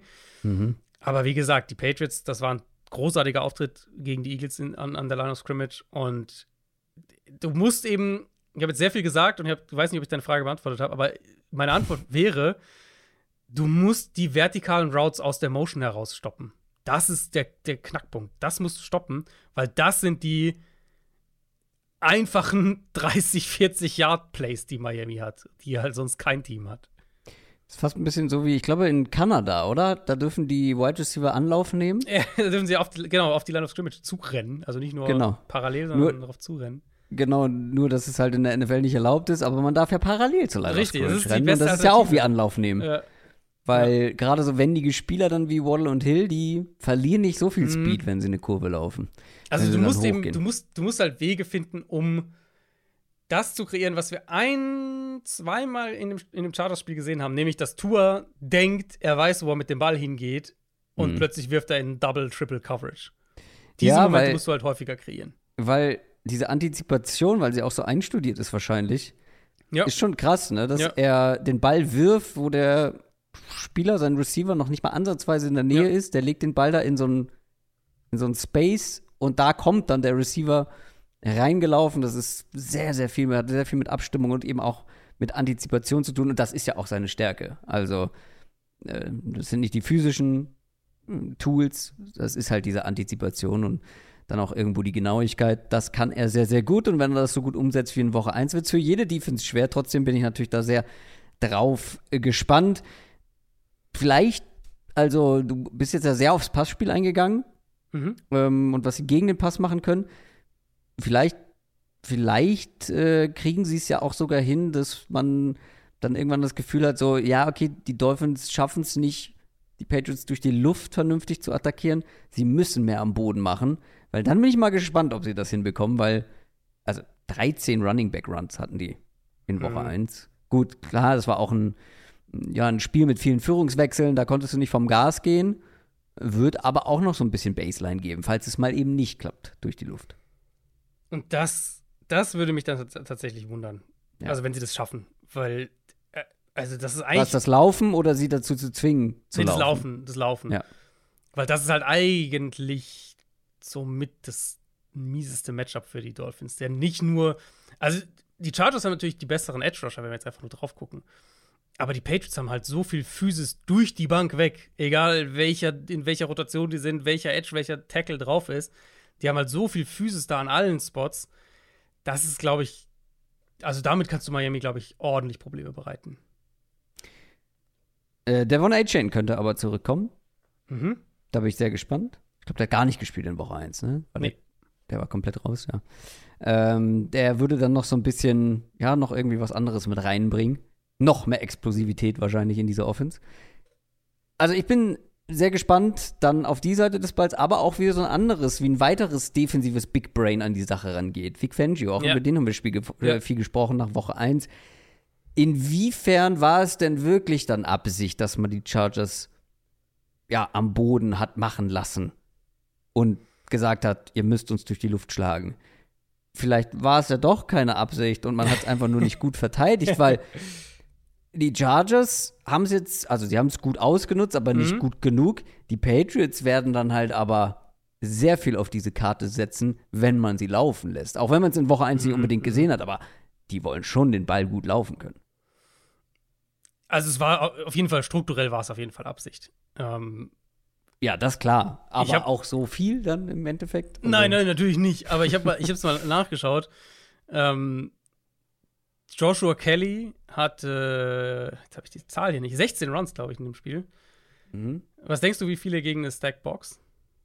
Naja, wenn wir wissen, also das habe ich auch, also das haben wir direkt danach besprochen, das habe ich auch schon beim Gucken des Spiels gesehen, dass man da doch relativ luftig unterwegs ist. Wenn du so fragst, 16 Runs gegen Stacked Boxes, zwei? Null. Hui. Eckler hatte immerhin vier gegen Stackbox. Also Ah, der Plan war schon recht klar. Ähm, mhm. Ja, eigentlich musst du gegen die Patriots anders spielen, weil wir wissen, dass die Patriots attackieren werden. Bei den Chargers war ja noch so ein bisschen die Frage, ah, was machen die? Die wollen doch Ja. eigentlich Herbert und so, die wollen den Ball werfen. Patriots, also wenn du denen Die nehmen das mit Handkuss. 30 Mal eine leichte Box bist, gibt's genau dann, Ja. ähm, äh, oder sagen, also leicht ist ja nicht unbedingt über leichte Box, aber sieben oder weniger in der Box, die werden da den Ball reinlaufen. Da bin ich mir sicher. Ähm, umgekehrt denke ich halt auch, dass die jetzt die, die Secondary nicht übermäßig herausfordern werden, wenn wir ans Passspiel denken, jetzt was die individuelle Receiver-Qualität angeht. Parker hat ja gefehlt letzte Woche, der könnte zurückkommen. Ähm, aber, also wenn wir sagen, dass eine der besten Qualitäten der Dolphins Defense dieses Jahr sein wird, dass sie so Big Plays, Outside Passing Game unterbinden, weiß ich gar nicht, wie, was, also wie groß das Problem jetzt gegen die Patriots sein wird, äh, was dieses Matchup angeht. Ich. Vic Fangio, also wir wollen jetzt natürlich nicht sagen, Vic Fangio ist halt, ist halt irgendwie eine Sache und das macht er und sonst nichts, weil das ist ja eben genau der Punkt, das ist er halt nicht, sondern er ist halt sehr anpassungsfähig trotzdem. Klar hat natürlich seine Grundphilosophie, aber der Unterschied zwischen Fangio und einigen Coaches, die versuchen, seine Defense zu spielen, ist ja, dass er halt viel anpassungsfähiger ist und sein System auf bestimmte Umstände oder Matchups anpassen kann. Ich glaube, das wird es halt hier brauchen, weil die Patriots halt nicht nur zum einen sagen werden, Dankeschön, wenn ihr uns regelmäßig sechs, sieben Mann-Boxes gebt und dann laufen wir da rein, bis ihr irgendwas anderes macht. Ähm, sondern die Patriots ja sicher auch viel in RPOs, Kurzpassspiel und sowas leben und das ja auch dann eher du das eher attackieren kannst. So haben die Chargers ja letztlich auch den Ball bewegt, im Endeffekt, mit Run-Game und, und kurzen Pässen. Und ich glaube nicht, dass das Ziel der Dolphins ist, äh, jede Woche irgendwie 30 plus Punkte zuzulassen. Ähm, personell, eine Sache haben wir vorhin schon gesagt. Beide Guards waren raus Ja. letzte Ja. Woche. Beide könnten zurückkommen. Das wäre natürlich ein, ein, ein klarer Boost, auch gerade für diese Run-Game-Thematik für die Patriots. Gerade gegen Christian Wilkins auch. Genau. Genau, ausnutzen gerade gegen würde. diese Line, ja. Und halt Mac Jones. Und Mac Jones war gut. Also ein bisschen Anlaufphase, aber alles in allem fand ich ihn gut. Ähm, ich weiß jetzt nicht, was Patriots-Fans sich erhofft haben, aber wenn ich auf dieses erste Spiel in der neuen Offense gucke, ich glaube, ich wäre insgesamt zufrieden. Natürlich ein, zwei Bälle, Mhm. die er bestimmt nicht so, also die er bestimmt gerne nochmal zurück hätte. Der Pick Six war halt ein bisschen ungenau und dann maximal unglücklich wirklich abgefälscht und, und also kein guter Wurf, jetzt nicht falsch verstehen, aber halt schon auch Pech, dass es dann so schief geht. Hat einiges an Druck gehabt ähm, durch die Eagles, aber hat insgesamt dann, finde ich, sie echt gesteigert. Und du hast halt gesehen, also das war ja kein Vergleich zu dem, was wir letztes Jahr von der Patriots Offense insgesamt hatten. Das war ja viel strukturierter alles. Ich glaube, dass die Patriots den Ball hier schon bewegen können, ein bisschen. Das glaube ich auch. Ähm, das hat vielleicht auch ein bisschen Stolperpotenzial für die Dolphins mit sehr viel Rückenwind jetzt aus diesem Mhm. schwierigen Matchup in Woche 1, auswärts in Foxborough. Sie müssten es gewinnen, sind auch favorisiert mit zweieinhalb Punkten, aber einfach wird das nicht. Ja. Gehst du mit. Dann gehen wir zum letzten ausführlichen Spiel. Wird aber auch mal Zeit. Weit über zwei Stunden schon. Monday Night Game haben wir noch auf dem Zettel. Die Pittsburgh Steelers gegen die Cleveland Browns. Auch hier Division-Duell. Auch hier ganz, ganz wichtig. Gerade in dieser Division. Beide äh, oder alle vier Division-Teams spielen ja gegeneinander dieses Wochenende. Hier spielt eine Enttäuschung aus Woche 1 gegen eine positive Überraschung aus Woche Mhm. 1. Steelers gegen 49ers verloren.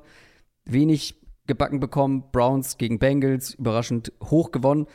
Für beide, glaube ich, auch hier so ein wichtiger Gradmesser einfach. Weil ich will nicht nach Woche zwei dann schon irgendwie sagen, ja, die Browns sind legit oder die Steelers sind legit nicht gut. Aber wenn die Steelers zum Beispiel hier offensiv nochmal so ein Ei legen, dann ist halt, also es war schon kaltes Wasser auf diesen, auf diesen Hype, aber dann ist der Hype komplett verpufft. Und das Matchup ist halt wieder mega unangenehm. Die Ja. Browns Defense sah stark aus. Du hast es erwartet. Ich habe es quasi gehofft, weil ich gesagt habe, ja, sollte so sein, aber ich bin auch noch skeptisch. Es sah in Woche 1 stark aus. War natürlich auch ein Defense-Spiel einfach mit dem Mhm. Wetter dazu. Aber die O-Line wurde halt aufgefressen von den Steelers. Und die Browns Front, die hat Ja. gefressen. Die Ja. hat eine O-Line aufgefressen.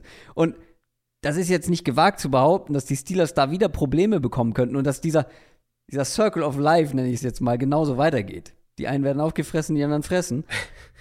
Ich meine, Dan Moore hatte neun Pressures, oder hat neun Pressures zugelassen, Mhm. der ähm, Right Tackle, ne? Der, der, der Steelers. Ähm, und jetzt kommt Miles Garrett, der brutal Ja, gut aussah. ja, und es kommt zu Darius ja, Smith. ja. Ai, ai, ai, das, also, das sind keine guten Vorzeichen, wenn wir das erste Spiel im Hinterkopf behalten. Ja, also mal gucken, wie sie die Matchups dann sortieren. Äh, Dan Moore links und Okorafor ist der Right Tackle. Ah, Entschuldigung. Ähm, ich, ja. Aber ja, sie werden ja auch ihre Rusher ein bisschen rumschieben. Also sie haben ja Miles Garrett sowieso rumgeschoben. Der war ja teilweise in der Mitte sogar, hat da irgendwie als, als, als Stand-up-Linebacker. er ja, hast du diese wunderbare Szene gesehen, wo er, wo er tanzt, bevor er losrusht? Ich glaube, Oder, also tanzen ist übertrieben, Ja, also ein bisschen weit Schritte, einfach. diese- so ja, ja, rechts ja, nach ja, links ja. weit, Mhm. so ein bisschen. Und dann plötzlich losrusht und halt den armen Guard halt quasi links liegen lässt und direkt beim Quarterback ist. Ja. War schon stark. also, ah, guter Mann. ja, äh, ich kann das eigentlich nur unterstreichen, was du gesagt hast. Steelers Offensive Line richtig mies gegen die Niners. So mies, dass sie halt die Offense maßgeblich mit versenkt hat. Zusammen mit dem Play Calling. Das war halt insgesamt schon ernüchternd und dann eben auch Kenny Pickett nicht gut war. Das Mhm. kam dann alles dazu. Jetzt ist Deontay Johnson verletzt, der wird nicht spielen. Ähm, Pat, Pat Fryermuth Fryermuth angeschlagen. Ange genau, angeschlagen. Und das wird halt nicht leichter hier. Kommen wir gegen eine Defense, die ein, auch einen der eindrucksvollsten Auftritte eben hat in Woche 1, gerade mit der Ja. Defensive Line. Das ist halt, wenn wir jetzt auf diese D-Line gucken, das ist qualitativ, ist das halt nicht schlechter als das, was San Francisco hat. Und da sehe ich dann schon die Gefahr, dass die Browns dieses Ja. Spiel mit dem Pass Rush und, und auch die Defensive Line, wenn wir in der Run, über die Run-Defense sprechen, so dominieren, dass Pittsburgh echt Probleme kriegt, offensiven Rhythmus zu finden und dass die Steelers den Ball laufen können, das glaube ich hier einfach nicht. Ähm, es gibt natürlich immer, es gibt immer noch Spieler in dieser Steelers Offense, die halt Plays machen können. Selbst wenn Johnson nicht spielt, selbst wenn Fryermuth nicht spielt. Wenn Fryermuth nicht spielt, bin ich auf Donald Washington gespannt, was der machen kann als, als Receiver. Als Der Blocker, ja Nick Bosa gepancaked wollte hat. gerade sagen, als Blocker hat er seine Momente schon gehabt. Ähm, aber in der Realität befürchte ich halt viele Screens und irgendwie Jet Sweeps, Checkdowns und ein paar Go-Balls auf George Pickens in diesem Spiel. Und mir fehlt so ein bisschen die Fantasie, um zu sagen, wo die Steelers, wo die Steelers hier konstante Offense-Production herkommen soll, äh, herbekommen sollen. Das sehe ich einfach nicht passieren. Die Steelers müssen hoffen, dass sie kurze Felder bekommen. Dass die Defense Ja. kurze Felder liefert. Ja. Mit Sacks, mit dem einen oder anderen Turnover vielleicht, weil die Steelers Defense war jetzt nicht gut, aber es gab halt einen Lichtblick namens TJ Watt, Mhm. der halt, wie gesagt, sehr, sehr stark war. Oder generell die ganze Defensive Line, würde ich sagen, war in Ordnung. TJ Watt hat dann natürlich Mhm. alles in Schatten gestellt. Und ich fand die Browns halt offensiv, abgesehen von Nick Chubb, nicht besonders gut. Jetzt ist noch, hier ist der Right Tackle ähm, Thema. Genau. Jack Conklin ist raus. Stichwort Pass Rush, ähm, Stichwort Defensive Line. Mhm. Noch ein kleiner Vorteil dann für die Browns. Watson hat drei Bälle unter Druck angebracht und äh, ein weiterer war eine Interception. Das muss der Schlüssel sein für die Defense. Einfach, äh, einfach diese Offensive Line terrorisierende Sean Watson zu Fehlern zu zwingen. Und auch das äh, wird für Pittsburgh nicht leichter, weil Cam Hayward sich verletzt hat mit Stimmt. einer Leiste. Der wird erstmal raus sein. Das ist auch eine Schwächung für die Interior Line, wenn es darum geht, eben das Run-Game zu stoppen, Nick Chubb zu stoppen. Watson war halt, haben wir ja auch am Montag kurz als Thema gehabt, war okay. Ähm, ich sehe schon ein Szenario, in dem TJ Watt das Spiel hier an sich reißen kann. Dawon Jones übernimmt ja dann für Jack Conklin auf Right Tackle. Das heißt, wir haben einen Rookie mit viel Potenzial, mit ungewöhnlichen körperlichen Möglichkeiten, würde ich es mal nennen. Aber gegen TJ Watts Explosivität und Quickness könnte das ein sehr, sehr unangenehmes Spiel für ihn werden. Kann gut sein, dass die Browns hier ähm, dann ihrem Right Tackle eher früher als später helfen müssen. Hm. Weil eben habe ich ja auch schon als Thema mal gehabt, Sean Watsons Pocket-Verhalten, das war immer noch up and down. Also ja. da, glaube ich, gibt's immer noch, wird es immer noch Probleme ja, geben. Und das könnte Cleveland schon limitieren. Gerade auch dahingehend, wie viel sie empty spielen können und, und was sie da machen, was, wie viele Möglichkeiten sie da haben. Das heißt, vielleicht ein bisschen mehr traditionellere Browns Stefanski Offense, auch um einen Devon Jones ein bisschen zu beschützen. Aber auch, weil ich halt ehrlicherweise denke, dass sie hier den Ball laufen können, im Endeffekt. Ja. Es, also, ähm, die Cornerbacks der Steelers hatten ja ein paar Probleme, ne? Also mhm. muss man mal schauen, ob das sich bestätigt. Levi Wallace hat keinen einzigen Pass in seine Richtung verteidigt bekommen und Patrick Peterson wurde eben von Ayuk vernascht. Also die Browns, die Browns gewinnen das, wenn die Defense wieder so spielt wie in Woche 1. Und ich sehe halt nicht viele Gründe, warum, warum es nicht so sein sollte, warum die Steelers da mehr Antworten haben sollten, als jetzt die Bengals. Regen hin oder her. Ja. Und die Browns können es halt nur wegwerfen, glaube ich. Also, die werden einigermaßen laufen können. Die Steelers müssen es halt schaffen, das Spiel so eng zu halten, dass Deshaun Watson halt mehr tun muss, als den Browns vielleicht lieb ist und dann zu Fehlern zwingen. Ja. Also Deshaun Watson zu Fehlern zwingen, wie schon sehr, gesagt. Sehr, sehr wenig Spielfehler für Fumbles, ja. genau. Interception, so in die Richtung. Dann könnten die Steelers hier halt offensiv vielleicht gerade so genug machen, damit es reicht. Ja, ich, ich sehe aber halt eher das andere Szenario, was du ganz am Anfang gesagt hast, dass, dass wir aus dem Spiel gehen und dann dieser Steelers-Hype doch noch mal mehr gedämpft ist. Jetzt gehen wir in unsere Speedround. Und wir haben noch ein paar Spiele in der Hand voll, wo wir aber relativ schnell durchgehen wollen. Wie gesagt, wenn ihr Fans von einem, diesen Teams, von einem dieser Teams seid, keine Sorge, die werden auch häufiger ausführlicher thematisiert. Nur heute halt nicht. Buccaneers gegen Bears. Die Bucks haben gegen die Vikings gewonnen, die Bears enttäuscht irgendwo, dann auch gegen die Packers. Mhm. Äh, die Bucks, äh, ja, ich habe es ja ganz am Anfang gesagt in der Quick Question, haben jetzt schon ein Drittel der Siege geholt die ich prophezeit habe. Könnte der nächste das folgen, meinst du? Bitte? Da könnte der nächste folgen, meinst du? Es könnte halt der nächste folgen und dann sind mhm. wir schon, dann sind wir nur noch einen entfernt, weil die Bears Defense, auch das haben wir thematisiert, war wild. Ja. Jetzt kommen, ja. jetzt kommen Mike Evans, Chris Godwin und äh, wie gesagt, die Offense hat dann doch besser ausgesehen. Die Bucks sind hier mit drei Punkten zu Recht Favorit. Ja, ist, ist ein guter Test eben, um, um so eine, für, für zwei Units, um so ein bisschen eine Standortbestimmung zu bekommen. Weil die Bucks hatten ja auch gegen Minnesota Probleme in der Offensive Line. Das war jetzt kein offensiv dominantes Spiel oder sowas. Und sie hatten Probleme in der O-Line. Run-Game war ein Totalausfall. Wenn Baker Druck bekam, war das Play meistens vorbei. Gegen eine Vikings-Front, in der halt Marcus Davenport nicht mal gespielt hat. Und auf der anderen Seite bekommen wir eine Bears-Defense, die enorme Probleme hatte gegen die Packers mit in ihrer Defensive Front.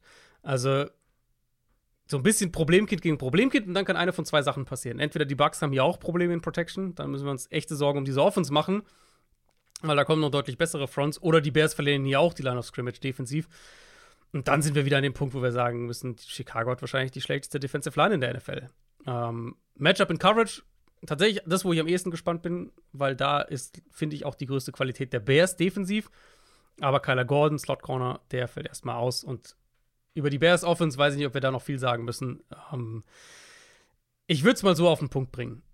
Bis ich sehe, dass die Bears als Team schematisch, O-Line und Justin Fields individuell Spiele mit dem Passing Game gewinnen können, glaube ich da einfach nicht dran, weil das war so schwach in Woche 1, dass ich das nicht, dass ich da keine Besserung jetzt kommen sehe und gegen die Bucks Defense wird es nicht leichter.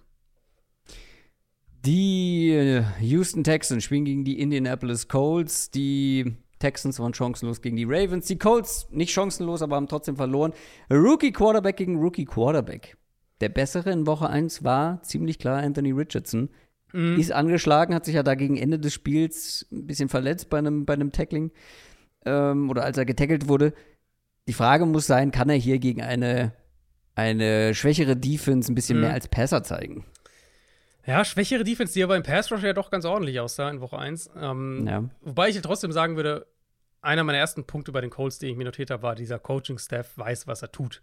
Also wie sie mit Richardson im Run-Game umgegangen sind, wie sie ihm viele Half-Field-Reads gegeben haben, knapp 30% Play-Action, ein paar Screens noch mit dazu, kurze Pässe, Yards after Catch. Also sie haben ihn schon, finde ich, gut da rein, in so ein erstes Spiel reingeworfen. Offensive Line fand ich alles in allem war positiv für die Colts. Ähm, das wird halt ein interessanter Test. Will Anderson hat ein sehr gutes Debüt für die Texans, hat Druck auch gemacht auf Lamar Jackson. Ich denke eigentlich, dass es ein paar Räume geben sollte für die Colts, auch für Richardson, um damit zu arbeiten.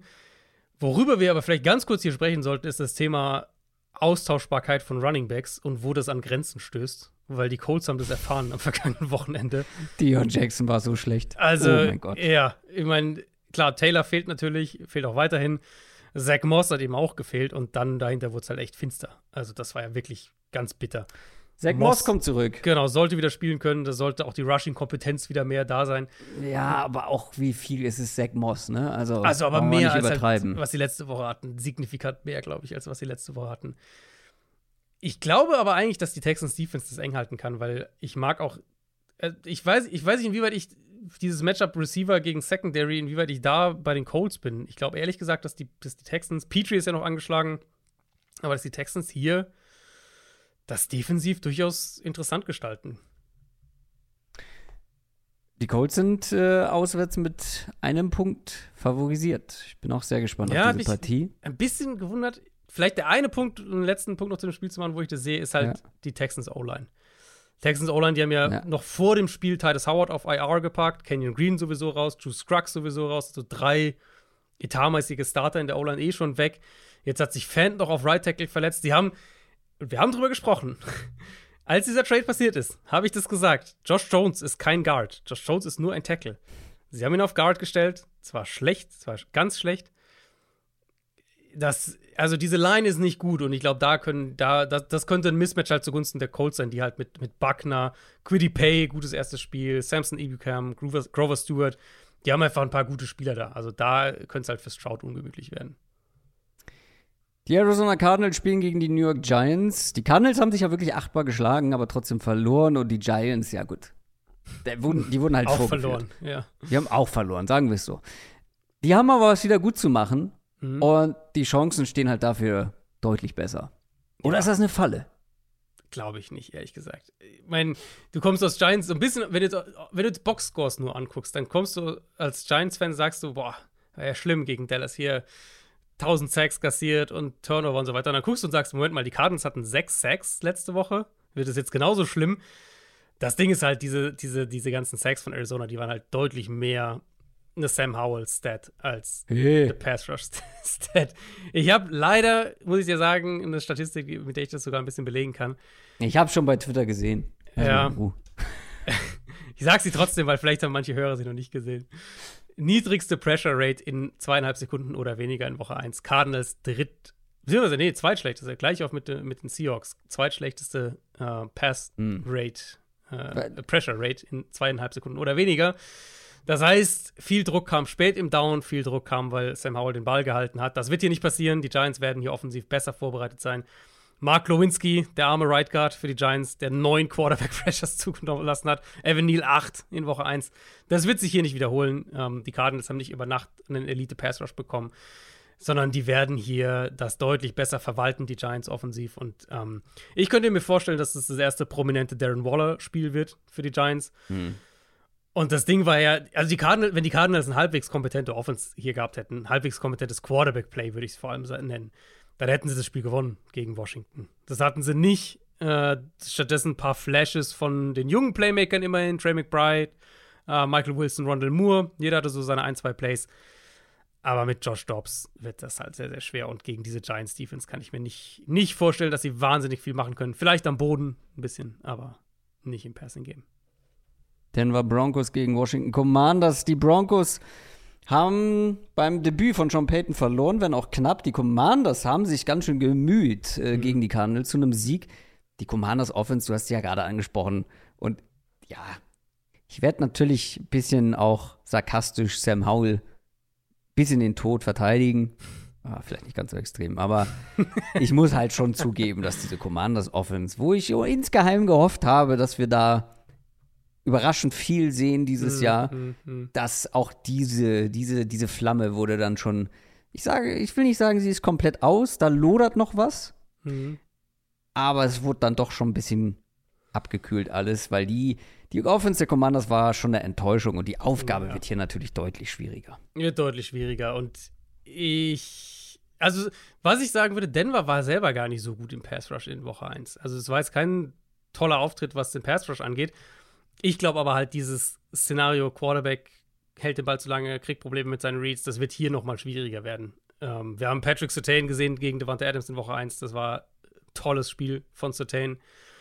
Den werden sie sicher häufiger auf McLaurin stellen. Vielleicht kann Jahan Dodson dann sein Matchup ein bisschen ausnutzen.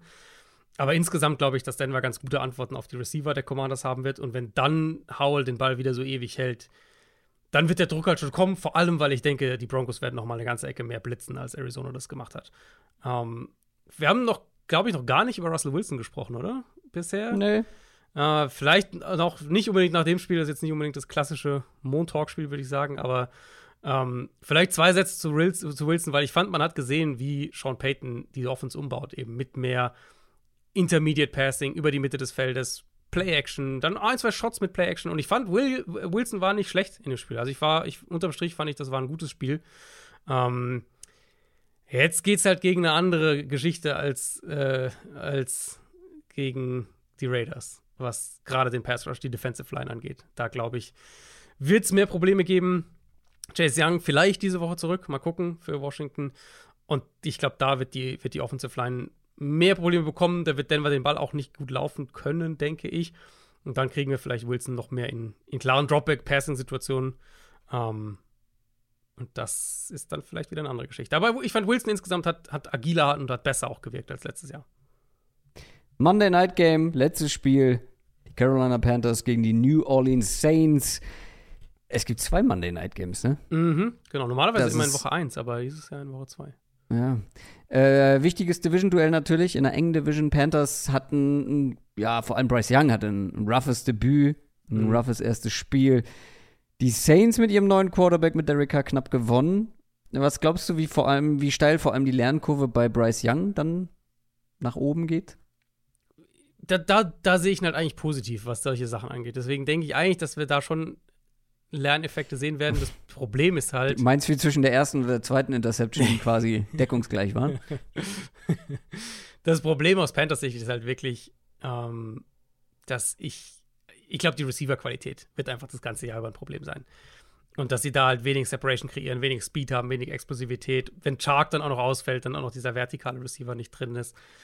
Und das macht es halt schwer im Passing Game jetzt mehr als diese, was sie ja dann teilweise auch gemacht haben gegen Atlanta, diese ganzen Inbreaker ähm, mit diesen größeren Possession Receivern zu laufen.